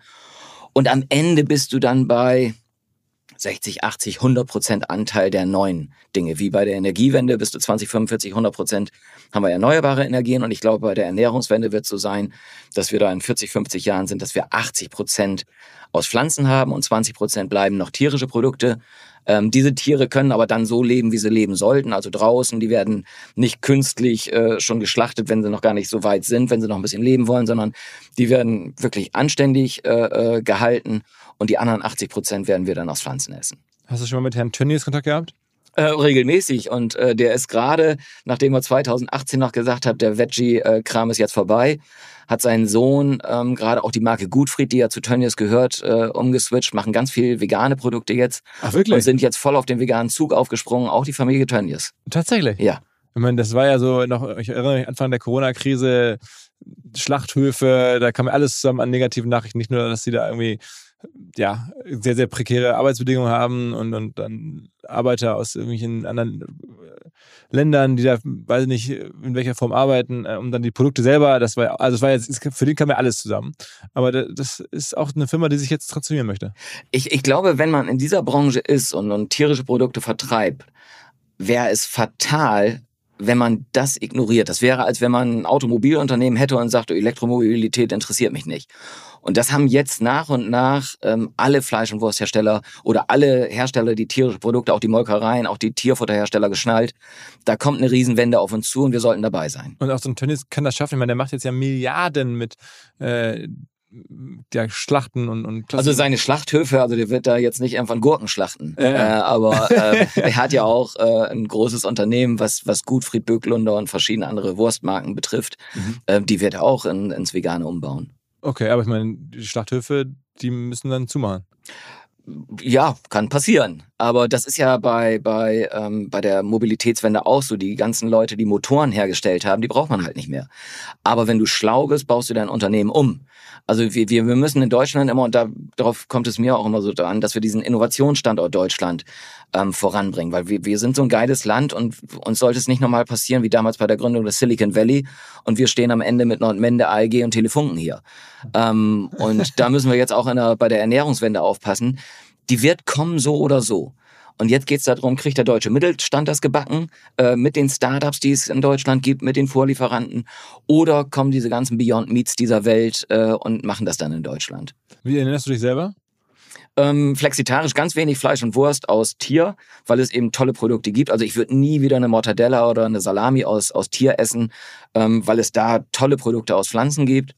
Wenn ich aber bei uns äh, im Ort oder wenn ich bei, bei äh, irgendwo beim Griechen sitze, dann esse ich da keinen Salatteller, weil ich da irgendwie dann auch Bock auf einen Gyros habe. Okay, also das sagt man schon noch. Ja, ja, absolut. Also da bin ich auch, äh, das sage ich auch allen Firmen, sonst würde ich ja nirgendwo in der Old Economy äh, genommen werden. Da bin ich kein Missionar, sondern ähm, wir haben diese wunderbare Möglichkeit, dass es jetzt eine Phase gibt, wo Ökologie und Ökonomie zusammenpassen. Also die Firmen, die nicht nur an die Zahlen glauben, was ökonomisch ist, sondern auch die Ökologie ernster voranbringen wollen, die haben riesige Chancen, äh, beides zusammen äh, gewinnbringend nach vorne zu bringen. Wir hatten mal überlegt, bei uns auf dem Festival, wir machen ja dieses große Festival, 70.000 äh, Besuchern, ähm, ob wir da nur vegane Produkte anbieten sollen. Würdest du uns das empfehlen? Ähm, auf jeden Fall. Also wir, wir, jedes Format, was. Das ist aber schon auch ein bisschen übergriffig. Dann kommen dann Leute und sagen, was soll das? Warum kann ich da jetzt nicht mein Fleisch essen? Finde ich jetzt nicht, wenn du tolle Produkte hast. Also du musst dich dann wieder Thema Leidenschaft, selbst drum kümmern mit deinen Jungs und sagst, kann ich denen das anbieten? Ist die Currywurst, und es gibt gute Currywurst, wo du wirklich keinen Unterschied schmeckst. Ähm, ist das die Currywurst oder kriege ich da Mozzareien am Stand? Also du musst schon tolle Produkte anbieten und dich selbst dahinter hängen. Dann kannst du so, so ein Festival komplett auf vegan machen. Ähm, wenn du das einfach nur machst und sagst, hier, die meistbietenden, äh, äh, die kommen da und, und der verkauft dir jetzt seine Currywurst, aber die schmeckt überhaupt nicht, dann wirst du Ärger bekommen. Also wenn du es machst, voller Leidenschaft, bring vielleicht die aktuell äh, innovativsten Unternehmen, die es weltweit gibt, auf das Festival, zeig den Leuten, da gibt's gerade Redefine Meat, die machen mit einem 3D-Drucker wirklich geile Steaks, habe ich letzte Woche wieder gegessen äh, in Frankfurt. Ähm, oder eben andere Produkte aus, aus der Schweiz Planted oder machst, machst geile Sandwiches mit Billy Green, die wir da äh, jetzt gerade auf den Markt gebracht haben, eine Salami, ein Bacon, wo du keinen Unterschied mehr schmeckst, äh, Burger ähm, gibt's sowieso, ähm, da schmeckst du keinen Unterschied, also das geht. Vielleicht machst du beim Festival auch, okay, ich habe einfach viele, die wollen immer noch richtiges Fleisch haben, aber dass du sagst, wenn du nur einen Burger bestellst, dann ist immer klar, kriegst du einen veganen Burger. Mhm. Aber auf Nachfrage dann halt. Auf Nachfrage, wenn jemand sagt, ich mach das Zeug nicht oder ich kann kein Weizen ab oder ich kann das nicht ab, dann kann man ja sagen, okay, ich habe auch noch einen Fleischburger. Aber die, die Idee von, von Burger King habe ich hier auch für gefeiert, dass die gesagt haben, nee, in den Filialen wird jetzt gefragt, willst du normal oder mit Fleisch? Ja, ja. Man kommt McDonalds macht das auch, hat man nicht gehört, ne? Doch, die haben auch sehr geile äh, vegane Burger. Also es gibt kein äh, äh, Unternehmen in der Systemgastronomie, die nicht sich jetzt mit dem Thema beschäftigen. Aber das ist äh, ohne Marke dann, ne? Das sind einfach Zulieferer, da weiß man gar nicht, wer das vielleicht zuliefert, wie eh und je. Ne? Nee, zum Beispiel wie bei der Deutschen Bahn. Bin gerade wieder mit der Bahn hierher gekommen, da im Bordbistro gibt's dann eben auch diese ganzen veganen Produkte und da steht dann mit Planted. Planted ist dann ein mhm. Unternehmen aus der Schweiz, mhm. die dann eben das, das äh, äh, Fleischprodukt dann dafür anbieten. Und dann Glaubst du, dass mehr kommt, dass man sozusagen demnächst sozusagen bei einer Bestellung im Restaurant sozusagen das, die Fleischmarke auswählt? Ähm, kann gut sein, dass es gerade in der Anfangsphase so geht. Zum Beispiel Perfect, dieses vegane Ei. Da ist in Berlin auf den Speisekarten steht dann eben hier, dieses Rührei ist mit Perfect gemacht. Mhm. Also, das ist das Geilste. Rührei aus der Flasche. Klingt so früher bei Didi Hallerford. Eine, eine, ja, eine, Flasche. Flasche Pommes. Eine ja, Flasche genau. Pommes. Na gut. Okay, also ähm, wir werden es beobachten. Ich, vielleicht kann ich dir noch mal ein, zwei ähm, Minuten hier nach unserem Podcast äh, mitnehmen und mit unseren Kollegen, die das Festival planen, äh, aus, zum Austausch bringen. Sehr gerne, sehr gerne. Bei uns eine große Diskussion, wie kriegt man das hin und, und äh, was machen wir da. Ähm, in dem Sinne, ähm, äh, erstmal Glückwunsch zu der Transformation, auch zu dem mittlerweile ja Standing, das du da hast, als der wirklich mal ein Transformationsexperte, der schon eine Transformation vorzuweisen hat, irgendwie, wo die, naja, nicht abgeschlossen, aber schon, sagen wir mal, ein Erfolg ist. Äh, ähm, in dem Sinne vielen Dank fürs Kommen. Vielen Dank, dass ich hier sein konnte und das Thema ein bisschen platzieren darf. Alles klar. Ciao, ciao. Also, das war das Gespräch mit dem Godo. Und jetzt geht's direkt gleich weiter mit Insa. Herzlich willkommen, Insa Mohr. Moin, Insa. Hi, freut mich hier zu sein. Also du bist schon Hamburgerin aus St. Georg? Ich bin Hamburgerin aus St. Georg, ganz genau. Und dann hat sich über viele Umwege jetzt in die Fleischersatzbranche als Gründerin in den USA verschlagen. Genau, ganz, ganz naheliegend. ganz naheliegend. Erzähl mal, wie, wie ging es los? Du hast doch vor gar nicht allzu langer Zeit äh, hier Abi gemacht. Also vor ein paar Jahren war ich noch ganz klassische BWLerin, habe BWL und Finance in Holland und London studiert und bin dann auch ganz klassisch in die Unternehmensberatung BCG. eingestiegen. Genau, und BCG. London Economics und schon sagen, also schon da die Top-Brands, so die du da besucht hast? Ja, so, so, so ganz klassisch auf der WHU war ich nicht. Das, das ja. fehlt mir wahrscheinlich noch für das klassische, den klassischen Beraterlebenslauf. Und in der Beratung ist es ja so, dass nach ein paar Jahren ganz viele Berater nochmal rausgehen und so einen Doktor oder ein MBA machen. Und für mich war das damals so die Zeit, wo ich noch ein bisschen grundlegender über mein Leben nachgedacht habe und mir so Fragen gestellt habe, was konnte ich eigentlich als Kind gut? Was hat mich als Jugendliche interessiert? Was wollte ich damals eigentlich so werden? Und ich habe mir dann auf einmal ganz fest in den Kopf gesetzt, ich will jetzt Informatikerin werden. Ich muss in die Tech-Branche, ich muss Software Engineering oder Bioinformatik oder irgend sowas in die Richtung studieren. Ähm, mir haben damals alle gesagt, dass ich spinne ähm, und dass das viel zu schwer ist, was ich zum Glück nicht geglaubt habe, weil es auch gestimmt hat. Und ähm, dann habe ich alles auf eine Karte gesetzt und habe mich für so ein Executive Master Programm in den USA beworben. Und das war quasi wie so ein umgedrehter MBA, also Leute, die so drei Jahre bei Google oder Amazon gearbeitet haben und jetzt nochmal die technischen Skills ähm, vertiefen wollten. Und da habe ich mich irgendwie so über so zwei extrem schwere Aufnahmeprüfungen wirklich gerade, gerade, gerade so reingemogelt. Und ja, so war ich dann in der Tech-Branche und so bin ich über Umwege dann noch später ähm, zu meiner Gründung gekommen. Also und da auch, da muss man sagen, das war jetzt nicht wieder in irgendeiner Schule, sondern ich habe gesehen, du warst an der Harvard University, das ist ja auch schon irgendwie so Top-Brand. Ja, genau. Ich, ich sage es immer ungern, weil das deutlich elitärer klingt, als es dann am Ende war. Ähm, aber genau, die haben so eine Fakultät für Lifelong Learning, wo ich angefangen habe. Äh, innerhalb von Harvard ins Umfeld geht es ja immer so ganz stark um Status und Prestige. Ich glaube, da war meine Fakultät wahrscheinlich so eher weiter unten ähm, was gar nicht gerechtfertigt war. Aber ich habe das dann nochmal als Herausforderung gesehen, am Ende in die richtige Engineering School zu wechseln. Und das war auf jeden Fall lebensverändernd. Also die Leute, die ich da kennengelernt habe, was ich gelernt habe, die Professoren, mit denen ich gearbeitet habe, das war schon ziemlich, ziemlich krass. Und wie lange warst du denn da insgesamt an der Schule? Ähm, anderthalb Jahre war ich da. Okay, und dann hast du einen Master gemacht am Ende? 18, genau, einen Master. Okay. Und dann äh, standest du da und warst dann auf einmal sozusagen Businessperson und gleichzeitig auch noch Ingenieurin. Und ähm, wie ging es dann weiter? Genau, also ähm, ich wollte damals auch um die USA, einfach um ein bisschen mehr in die Tech-Branche reinzugeraten und auch Leu neue Leute kennenzulernen. Und an meinem aller, allerersten Abend da in Cambridge bei Boston habe ich auf so einer super nerdy Harvard MIT Party meinen, meinen heutigen Mitgründer Jochen kennengelernt. Auch einen ähm, auch zufällig auch Deutsche. Ich glaube, so waren wir damals ins Gespräch gekommen. Und nach fünf Minuten hat er mir schon erzählt, hey, voll cool, was du machst. Ähm, ich habe da so eine neue Art von 3D-Drucker erfunden. Ähm, ich werde ständig von Unternehmen angesprochen, ob die nicht was mit mir, ob ich nicht was mit denen machen will. Aber eigentlich habe ich viel mehr Lust, selber was zu machen. Und zwei Tage später saßen wir dann bei so einer ranzigen 7-Dollar-Pizza zusammen in meinem Wohnzimmer und haben Notizen gemacht und es ein bisschen durchdacht.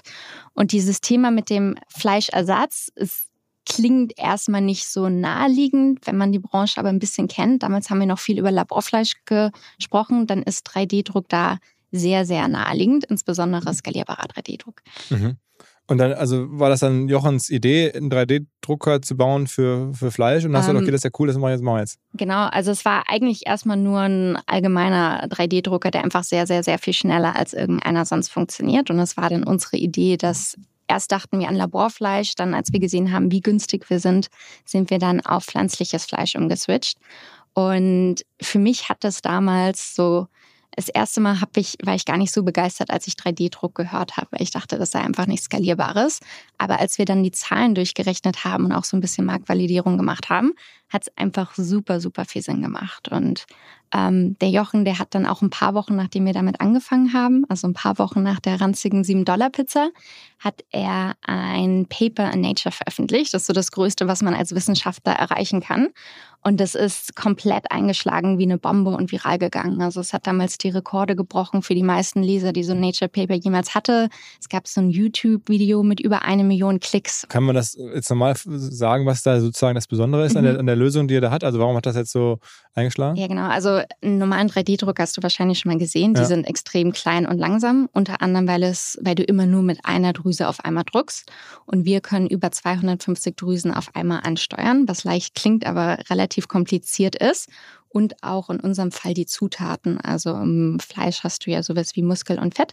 Das können wir innerhalb von einer Drüse quasi umändern, statt immer einen Druckkopf austauschen zu müssen, was extrem viel Zeit kostet. Aha. Und dadurch ist es einfach sehr schnell. Was mir bislang überhaupt gar nicht klar war, ist, jeder Hersteller von Produkten jeglicher Art kann ein Volksprodukt sein in Kooperation mit der Bild. Das ist insofern natürlich spannend, weil die Bild eine Wahnsinnsreichweite hat, fast 50 Prozent der deutschsprachigen Bevölkerung erreicht und halt dieses Label Volksprodukt vergibt an Partner. Seit 21 Jahren machen sie das. Mittlerweile gibt es 220 verschiedene Volksprodukte und es werden weitere gesucht. Es gab schon Zahnbürsten, Volksakkus, aber auf der Website habe ich gesehen, sie suchen zum Beispiel einen Partner für eine Volkszahnzusatzversicherung oder für eine Volkspizza oder für einen Volksstaubsauger. Also, wer solche Produkte herstellt und auch in größerer Kapazität produzieren könnte, denn erfahrungsgemäß spricht der Verkauf nach einer solchen Kampagne ziemlich an, wendet euch bitte an den Vermarkter der Bild. Die Firma heißt Media Impact. Und Media Impact sagt übrigens auch, dass 80% derjenigen, die schon mal eine Kampagne in dem Bereich gebucht haben, das wieder tun. Wer jetzt hier erstmals von dieser Möglichkeit gehört hat, bekommt auf seine erste Buchung auch ein Media-Bruttovolumen von 220.000 Euro on top. Wendet euch dazu bitte direkt an Media Impact ein Wort www.volks-produkt.de slash Bild slash Volks-Produkt und erwähnt einfach im Gespräch mit den Ansprechpartnern und Ansprechpartnern dort, dass ihr über OMR kommt und dann gibt es diesen Zuschlag. Zurück zum Podcast. Und was kommt dann da an Zusatzstoffen rein, damit es dann sozusagen am Ende fleischartig schmeckt? Ähm, es ist relativ simpel. Also so die Hauptkomponenten ist einmal ein Protein, also sowas wie zum Beispiel Soja- oder Erbsenprotein, eigentlich was, was in der ganzen mhm. Fleischbranche genutzt wird. Dann hast du ein Fett, das ist meistens Kokosfett. Und dann haben wir noch unsere geheime Special Ingredient, die das Ganze so stabil macht. Und okay, und das ist also einmal die Ingredients, das ist, mhm. die, ist die Secret Sauce im wahrsten Sinne des mhm. Wortes. Und einmal dann das Druckverfahren. Genau, genau. Und dann habt ihr gemeinsam, hat er gesagt, Mensch, du bist ja cool, ähm, mein Schatz, den ich jetzt hier gerade entdeckt habe, den teile ich mit dir und wir machen jetzt gemeinsam eine Firma. Ja, genau so war das. Und es waren nur ihr beiden. Ähm, ganz genau. Und wir haben uns damals auf gut Glück für den Y Combinator ähm, beworben. Muss man kurz sagen, ähm, Y Combinator ist ja schon ähm, nicht irgendwas, sondern es ist mittlerweile fast so eine legendäre ja, Startup-Förderung, erklär mal. Ja, ja, genau. Es ist im, im Prinzip so ähm, der größte oder zumindest der bekannteste Accelerator in den USA. Da sind zum Beispiel Airbnb, äh, Coinbase, Stripe, Dropbox und noch ein paar andere große Unternehmen rausgekommen. Und das Besondere ist, dass da alle der Partner, ähm, die einen coachen, quasi selber mal gegründet haben und ist deswegen einfach ein extrem extrem cooles Umfeld. Und die haben euch entdeckt oder ihr habt die angeschrieben oder habt ihr beworben? Ähm, genau, da ist so ein formelles Bewerbungsverfahren. Ich dachte damals, als Normalsterblicher kann man das überhaupt gar nicht reinschaffen. Ich glaube, in einem Jahr ähm, in einem Jahr kriegen die so 17.000 Bewerbungen circa. Ich kannte das aber von meiner Freundin Hanna Asmussen, die hat hier in Hamburg das Unternehmen Localized. Die haben inzwischen auch schon über, über 100 Mitarbeiter. Und ich dachte, wenn die das damals geschafft hat, vielleicht habe ich ja eine ganz kleine Chance. Dann hat sie mich ein bisschen inspiriert. Dann habe ich gehört, man muss sich meistens so vier bis sechs Mal bewerben, um es überhaupt reinzuschaffen. Und dann meinte ich so, Jochen, wir müssen das jetzt anfangen, damit wir unsere vier bis sechs Mal bald voll haben. Und dann haben wir es gleich beim ersten Mal aus irgendeinem Grund reingeschafft. Und was bedeutet das genau? Also bekommen die dann Anteile oder geben die euch Geld? ja, genau. Also ähm, das ist so ein Standard, ähm, Standarddeal. Ähm, früher waren das immer 125.000 Dollar und dafür kriegen die 7 Prozent. Mhm. Und seit diesem Jahr gibt es nochmal 375.000 Dollar, Dollar zusätzlich, also dass man dann quasi eine halbe Million hat. Und das ist so ein ähm, MFN nennt man das. Das heißt im Prinzip, dass die Devaluation kriegen, die du auch mit allen anderen Investoren ähm, quasi einloggst. Ähm, also später dann? Mhm, genau. In, in den Folgerunden. Genau. Das heißt Most Favorable Nation. Und das heißt quasi, dass die äh, später mal die Bewertung kriegen, die du quasi in der Zukunft erzielst. Mhm. Mhm. Okay, und was passiert dann? Also, wie äußert sich dann dieses Y Combinator? Bist du dann in einem Büro oder ist es dann remote oder wie wird das dann gelebt? Ist quasi so ein Drei-Monats-Programm. Früher war das Ganze in San Francisco. Jetzt seit Corona ist das so ein bisschen hybrid, weil die gesehen haben, dass die ziemlich coole Unternehmen dadurch kriegen, wenn sie auch es teils remote äh, an, anbieten.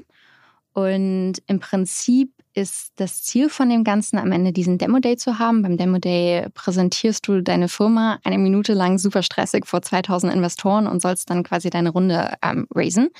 Und auf dem Weg dahin hat man am Anfang so ein kleines Bootcamp und dann gibt es so verschiedene Formate. Also du hast wöchentlich so zwei Sessions, wo dann, keine Ahnung, der ähm, Airbnb-Gründer redet oder zum Beispiel ist der CEO, der Gründer von Twitch, ähm, der hat dann auch vorgestellt, wie er irgendwie dahin gekommen ist.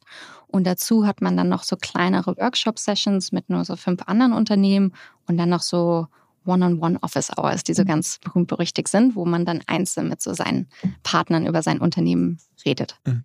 Und wie lange ist es jetzt her, dass ihr da raus seid? Ähm, erst im April, also kein, kein, ja, im April sind wir da rausgegangen. Und ist, habt ihr danach Geld bekommen? Also, mhm, ja, also wir sind damals ja quasi genau in diese Krise reingeschlittert. Aber ich muss sagen, wir hatten wahnsinnig Glück. Also ähm, wir haben damals circa drei Millionen eingesammelt, inzwischen nochmal so eine halbe bis eine Million nachgeraced. Und das haben wir innerhalb von so drei oder vier Wochen zusammen gehabt und waren auch oversubscribed. Also insofern hat uns. Oversubscribed heißt, es wollten mehr Leute investieren, als am Ende genau, Geld eigentlich annehmen genau, wolltet. Genau, genau. Das heißt, wir mussten leider einigen Investoren absagen und da hat Y Combinator einfach wahnsinnig geholfen. Also ich glaube, ohne die hätten wir, hätten wir das nicht geschafft.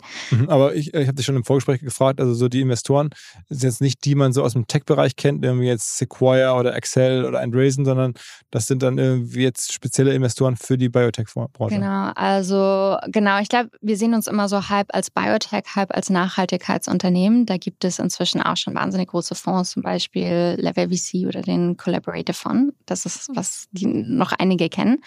Und die haben investiert. Ähm, wir hätten auch gerne breitere Tech-Investoren dabei gehabt, auch gerne jemanden aus Europa.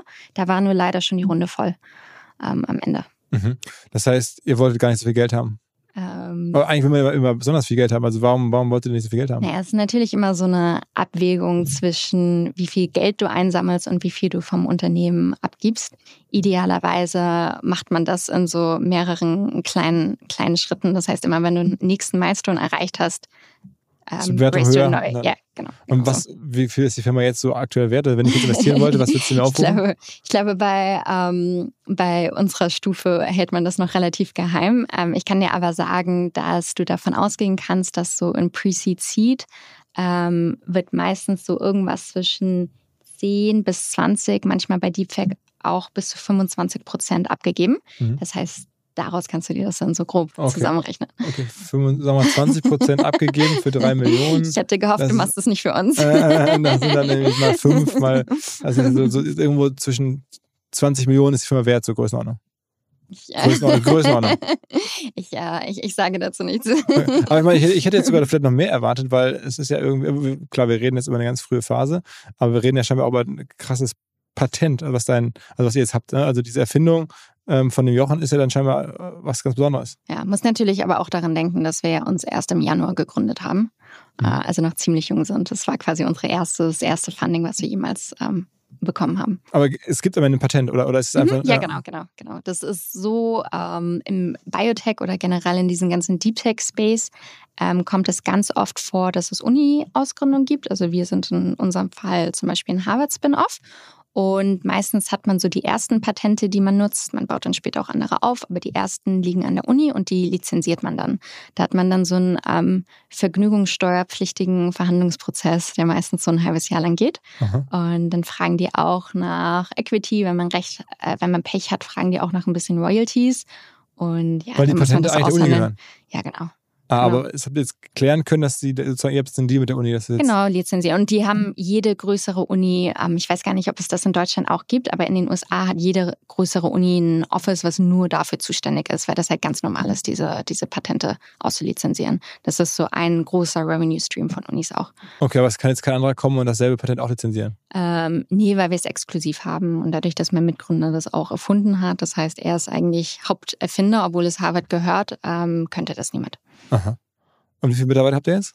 Ähm, wir sind zu siebt, wobei ich sagen muss, dass wir sehr gerne wachsen würden. Das heißt, wir versuchen gerade weiter, weiter einzustellen. Also ihr sucht jetzt aktuell vor allen Dingen Wissenschaft. Das heißt, es geht doch gar nicht darum, jetzt in den Massenmarkt Sales zu machen, das Produkt zu verkaufen, Marketing zu machen, sondern ihr seid doch in der Stufe davor. Genau, wir sagen gerade, dass diese ganzen Dinge ich stimme und wir quasi wirklich so ein science-basiertes ähm, Kernteam haben wollen. Ich glaube ehrlich gesagt, dass uns das auch differenziert in dem Fall, weil wir eben noch an der Wissenschaft arbeiten, was super wichtig ist. Trotzdem arbeiten wir auch jetzt schon mit sehr großen ähm, Unternehmen zusammen, was uns so ein bisschen die, die Kundenseite gibt, was, was uns sehr wichtig ist. Zum Beispiel mit wem?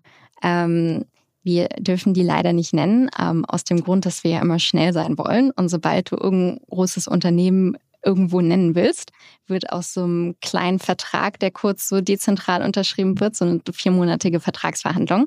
Ich kann dir sagen, in Europa wahrscheinlich einer der ersten Unternehmen, an die du denkst in dem Bereich. In den USA, wenn du da deinen Markt ein bisschen kennst, dann auch. Mhm. Aber ich meine, ja, ihr heißt jetzt Muji Meats, Mhm. soll das denn auch eine Fleischmarke sein? Ähnlich so wie Beyond Meat, dass man sagt, okay, ich esse jetzt Muji Meats oder ist es mehr am Ende eine, eine, eine Prozessmarke, wo man sagt, okay, ähm, hast du auch den Drucker von Muji Meats stehen, das wissen dann irgendwelche Restaurantchefs oder, oder so, aber der Endkunde bekommt einfach irgendwie ein Produkt oder einen Fleisch, Fleischersatz, aber weiß gar nicht, wie es heißt. Also unser Name klingt so, als ob wir eine Marke sind. Aber in der Tat äh, sind wir ganz stark auf dieser Plattformschiene. Und zwar zum einen, weil unser Vorteil Skalierung ist und um als Startup erstmal zu der Nachfrage zu kommen, dass wir von unserer Skalierung auch einen Vorteil haben. Das dauert sehr lange. Ähm, das ist ein Grund. Dann haben wir einfach eine unfassbar große Nachfrage. Also ich glaube, Was verkauft ihr am Ende? Also verkauft ihr dann am Ende Mhm. die Hardware und Leute können selber ihr Fleisch drucken? mhm, Oder, oder wollt ihr am Ende das dezentral selber drucken und das die Hardware selber besitzen? Oder wie soll es gehen? Wir gehen an den Markt mit Contract Manufacturing, einfach weil du da sehr viel Kontrolle hast und die gehen dann quasi rückwärts, indem wir Hardware as a Service lizenzieren. Das heißt, wir verdienen dann, je mehr Produktionsvolumen es gibt. Und in der Lebensmittelbranche ist es so, ähm, ganz vorne, die, die Marken sind die Unternehmen, die man nach außen hin sieht, aber die haben eigentlich die niedrigsten Margen. Und je weiter du zurück in der Value Chain gehst, desto höher werden die Margen. Also Mhm. Contract Manufacturing kann schon teilweise echt profitabel sein, gerade wenn du mehr so Standardprodukte rausgibst, statt immer wieder ein neues Produkt zu Sag mal entwickeln. genau, wie das funktioniert. Also, Mhm. das heißt, ihr ähm, gebt jemandem so einen Drucker und je mehr der da durchschießt, äh, desto mehr Geld bekommt ihr. Genau, das ist Hardware as a Service, dass du dann quasi sagst, die Kilogramm Fleisch chargen wir. Ihr gebt uns am Anfang ein bisschen Geld, dass wir das alles für euch aufsetzen, aber dann kriegen wir nur noch Geld von euch, wenn ihr damit druckt und das. Und das heißt, ihr stellt den dann, am- ihr produziert dann selber diese 3D-Drucker, stellt den irgendwie die dahin in ein Restaurant am Ende oder wo werden die hingestellt? Ähm, wir forcieren ganz stark ähm, die Massenproduktion. Also Lebensmittelmärkte oder? Mhm, genau. Das heißt, äh, das wird in einer, in einer normalen Produktionshalle stehen, da wo jetzt auch das andere Equipment ist. Also in Deutschland ist ja Tönnies ganz groß, kennst du wahrscheinlich, ne? Mhm. Diese, diesen Schlachtbetrieb. Mhm. So. Ja, super, Aber- super Firma. Ja, hm. aber würde der jetzt sozusagen sagen, Der macht ja nur Fleisch. Also so die typischen Plant-Based Meat-Marken, sowas wie äh, Rügenwalde, macht ja inzwischen mehr Umsatz mit Plant-Based als. ah, okay, das heißt, und die würden dann sagen, Mensch, wir würden gerne so einen Drucker haben von euch. Mhm, genau, also wie gesagt, zuerst machen wir Private Label, das heißt, wir produzieren für die, das heißt, wir haben unsere, unsere Produktion, Mhm. aber dann längerfristig genau ähm, leasen wir diese Maschinen und das ist auch ein Businessmodell, was es schon gibt und was auch so in quasi anderen Bereichen schon, schon erfolgreich fährt. Mhm. Und was, ähm, also kostet so ein Stück Fleisch in der Produktion?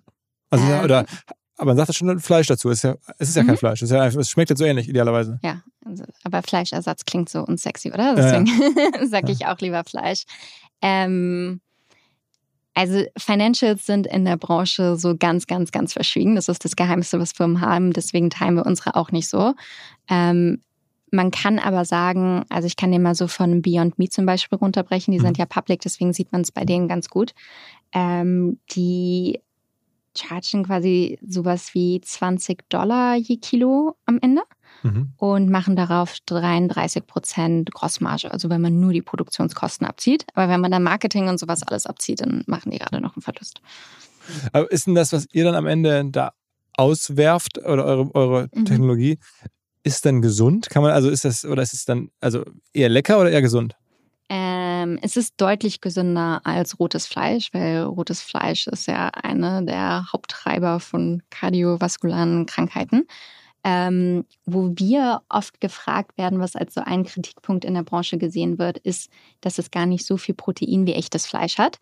Ich weiß nicht, wie viel ich zu dem, ja, wie, ja, wie, wie wichtig ich das Argument finde, weil ähm, ob jetzt Proteingehalt der Indikator für Gesundheit ist, weiß ich nicht. Ich verstehe, dass man viel Protein essen will, aber du kannst auch mehr essen oder kannst, kannst Gemüse essen. Mhm. Das heißt aber, ähm, Proteingehalt wird man wahrscheinlich nie an echtes Fleisch rankommen. Aber ich meine, wenn ich das so auf, ich meine Sorge ist manchmal, dass ich, wenn ich diese ganzen ähm, Fleischersatzprodukte so sehe, dass ich denke, das ist am Ende zwar kein Fleisch und man schädigt jetzt nicht die Umwelt, weil da jetzt Mhm. keine Kühe irgendwo gestanden haben und so, aber man tut sich selber überhaupt gar keinen Gefallen, weil da ist so viel Zeug drin, dass ich gar nicht überschauen kann. Ähm, und dann lasse ich das lieber gleich ganz. Mhm. Ich glaube, ein Faktor, der das Ganze sehr gesund oder ungesund machen wird, ist, wie viele Transfette du am Ende hast. Transfette sind ja quasi die Fette, die sich im Herz absetzen, also quasi die ungesunden Fette. Und ähm, genau, da gibt es auch heute im Markt von, von bis. Ähm, ich glaube, es ist nicht dramatisch ungesund, es ist trotzdem kein Gemüse, muss man auch so sagen. Mhm. Wir haben ja aber auch gar nicht als Ziel selber, dass Leute jetzt dreimal täglich Fleischersatz essen statt einmal täglich Fleisch. Es soll halt wirklich äh, was Besseres als Fleisch sein. Und okay, okay. Und dann schmeckt es aber mittlerweile so, hast du, also nehme ich Mhm. nehme an, du hast schon mal davon gegessen. Mhm. Und das isst man dann auch mit sozusagen äh, Ketchup und es schmeckt dann original wie Fleisch. ähm, du, also es, es kommt nah dran. Ähm, du kannst auch, es gibt schon zwei Produkte von Wettbewerbern auf dem Markt, die sehr gutes Feedback kriegen. Unser größter Wettbewerber da ist wahrscheinlich Redefine Meat. Die haben, sind aus Israel, haben fast 200 Millionen eingesammelt und 3D-drucken eben auch Steaks. Und die Leute, die das in der breiten Masse probiert haben, da kommt sehr, sehr ähm, positives Feedback. Aber da, da seid ihr jetzt noch nicht vom Entwicklungszyklus sozusagen. Nee, Das heißt, ihr müsst jetzt daran arbeiten, dass ähm, euer Geschmack oder dass eure Mischung noch Mhm. besser wird, dass noch mehr Menschen. Also, Also- zum Beispiel, bei- ich erlebe das bei, bei meinen Kindern, wenn die Mhm. eine veganes Würstchen, können die sofort erkennen. Ja. Also, das ist nicht das Gleiche. Also, die, die wissen gar nicht, was vegan ist, aber sie sagen so, das ist ja was anderes. Ja, also im Prinzip ähm, ist Geschmack gar nicht so unser Fokus, weil man den, ich habe das Gefühl, schon relativ gut ähm, hinkriegt, gerade wenn man so Produkte hat, die man irgendwie noch in Soße packt, wie irgendwie jetzt so ein Burger King Burger, den es ja jetzt dann pflanzlich gibt. Ähm, was aber die Industrie noch gar nicht gut hinkriegt, und das ist eben, warum es Firmen wie uns braucht, ist einfach die Textur. Das heißt, die letzten zehn Jahre hat man vor allen Dingen auf Geschmack und Optik optimiert. Was man aber nicht hinbekommen hat, ist so ein Fleischstück als Ganzes mit einer authentischen Textur rauszukriegen. Wenn du in den Supermarkt hier gehst, dann siehst du ja auch im Fleischprodukt, im, im normalen Fleischregal, dann siehst du Steak, Filets, Koteletts und so weiter. Das macht über 60 Prozent des normalen Fleischmarkts aus. Aber wenn du in Fleischersatz, ähm, ins Fleischersatzregal gehst, dann siehst du da Würstchen und Hack, aber du findest keine ganzen Fleischstücke, einfach weil das die Industrie noch nicht hinkriegt. Und eben genau diese Textur ist unser Differenziator, dass wir das schaffen. Aber es gibt, also, aber gibt es schon irgendwo im Markt, also kann ich jetzt schon irgendwo äh, sozusagen Fleisch von euch kaufen? Ähm, nee, wenn du ein lieber Investor oder potenzieller Kunde von uns bist, kannst du es probieren.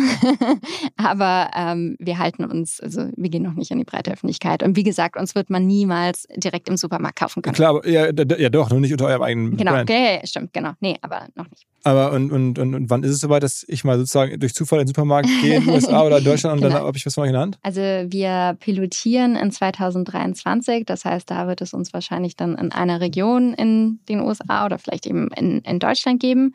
Ähm, größerer Markteintritt wird 2024 sein, wobei man sei, sagen muss, so Biotech und Hardware hat so ein bisschen seine eigenen Zeitregeln leider. Daran muss ich mich auch noch gewöhnen. Da ist es halt normal, dass es ähm, So, da, da, haben wir noch eine sehr ehrgeizige Zeitline für, möchte ich damit sagen. Aha.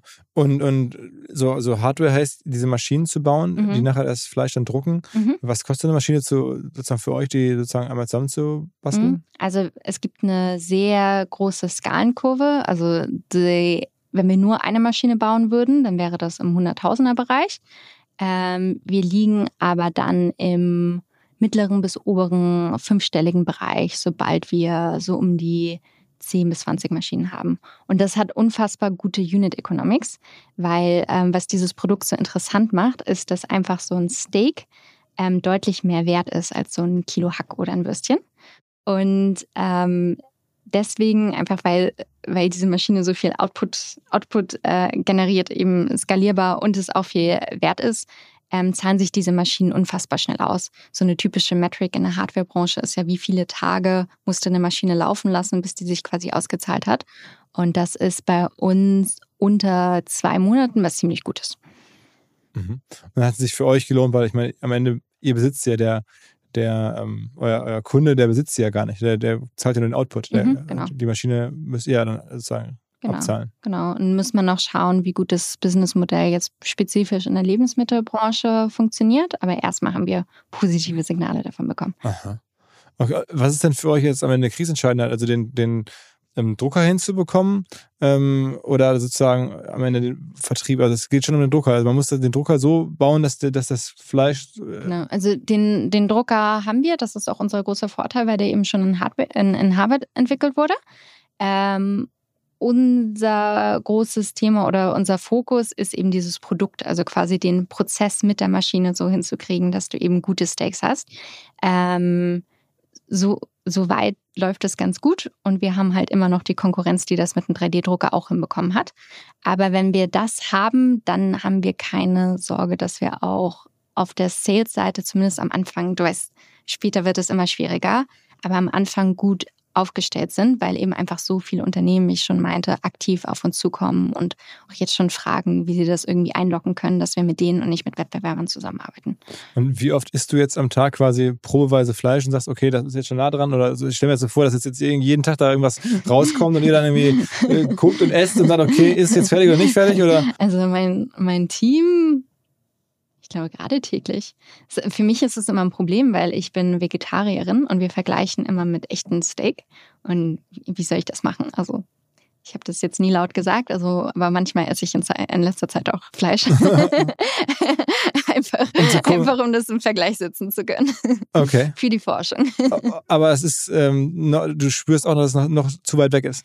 Ähm, bei der Textur, es ist schon ganz gut. Ähm, geschmacklich, also ich würde sagen, wir sind wahrscheinlich so 70 Prozent auf dem Weg. Und dann ist immer die Frage, wie gut wollen wir werden, bevor wir an den Markt gehen. Ähm, aber ich meine, am Ende so gibt es ja wahrscheinlich jetzt nicht so, ich stelle mir vor, da wird jetzt nicht so viel verziehen wie beim Internet. Also wenn du bei Airbnb die erste Website anguckst, ist die wahrscheinlich im Vergleich zu heute ziemlich scheiße, aber es war okay. Bei euch ist ja so, du kannst wahrscheinlich nicht mit einer 70%-Lösung an den Markt gehen äh, oder so, weil es muss ja eigentlich schon, du trittst ja nicht an gegen Wettbewerb, du trittst ja an gegen das echte Fleisch. Ähm, bin ich mir nicht so sicher. Also kann sein, dass du recht hast, aber im Markt, eben bei den Endmarken, sehen wir ganz unterschiedliche Konzepte. Wie gesagt, Rügenwalder Mühle, die haben super kurze Innovationszyklen. Die ballern einfach Sachen auf den Markt und behalten halt, was funktioniert und behalten nicht, was nicht funktioniert. So ein Beyond Meat, die sind halt wahnsinnig perfektionistisch und die brauchen Jahre, um mit einem Produkt auf den Markt zu gehen. Ist die Frage, was besser funktioniert. Habt ihr einen Businessplan? Mhm. Also Nee, nehme ich zurück. also so den äh, auf acht Jahre durchgerechneten Businessplan, wie den deutsche VC-Fonds gehen, sehen, haben wir nicht. Aber wir haben einen Business Case, sagen wir so. Wir haben durchgerechnet, was ist unsere, was werden unsere Kosten sein, was sind Margen, haben da auch Kunden gefragt, um das zu validieren. Und ähm, haben auch geguckt, wo wir mal grob im äh, Revenue stehen könnten, so fünf Jahren. Und wo?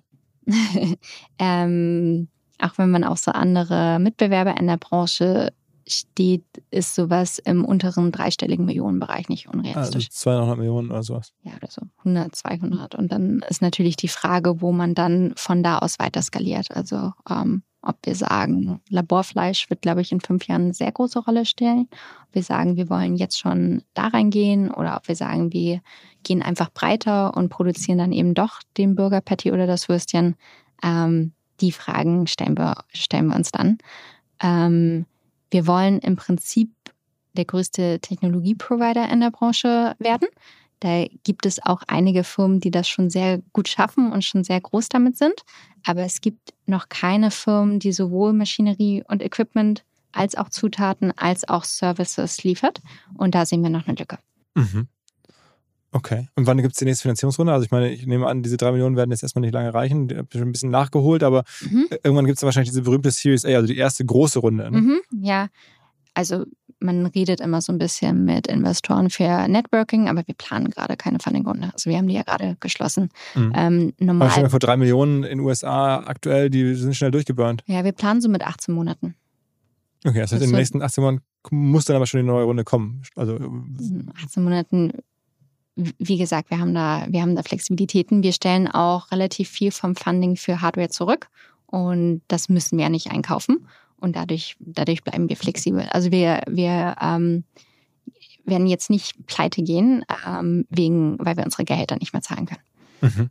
Okay, also wir werden es auf jeden Fall ähm, verfolgen. Also ich finde es irgendwie immer, ich weiß gar nicht warum, aber wenn so deutsche Menschen ähm, aus demselben Kulturkreis da irgendwie in den USA große Sachen machen oder in welchen äh, größeren Rädern drehen. Scha schauen wir mal, ob es groß wird. genau, aber irgendwie spannende Sachen machen, dann bin ich immer besonders nah dran. Ich meine, am Ende äh, frage mich mal selber, warum, weil wir kennen uns jetzt ja auch nicht besonders mhm. gut, aber vielleicht, weil du aus Hamburg kommst oder aus Deutschland, äh, versuche ich es nochmal enger zu verfolgen als bei anderen äh, amerikanischen Firmen. Ich, ich ähm, halte dich auf dem Laufenden. Ja, ja, ja, ja. Also ja, ich drücke natürlich die Daumen und euch allen. Und der Jochen, äh, ist der, kommt, kommt der ab und zu mal nach Deutschland zurück oder ist der mittlerweile voll amerikanisiert? Ähm, der kommt sehr selten. Ich glaube, der war die letzten zwei Weihnachten noch nicht mal in Deutschland, aber hin und wieder ist er doch nochmal da. Okay, okay, okay. Na gut, also sag ihm schöne Grüße.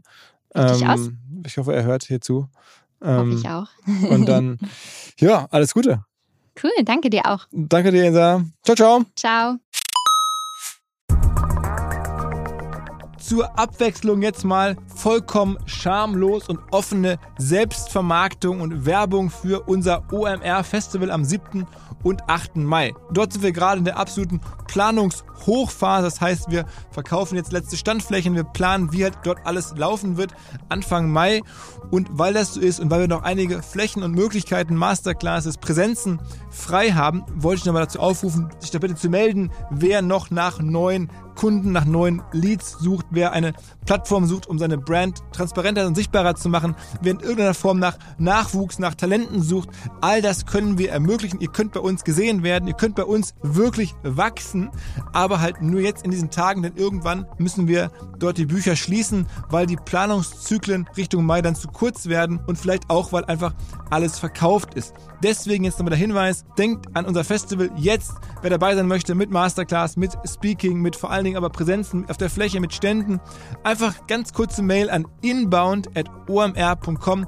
Innerhalb eines Tages melden sich da eine Kollegin, ein Kollege und dann startet die Zusammenarbeit.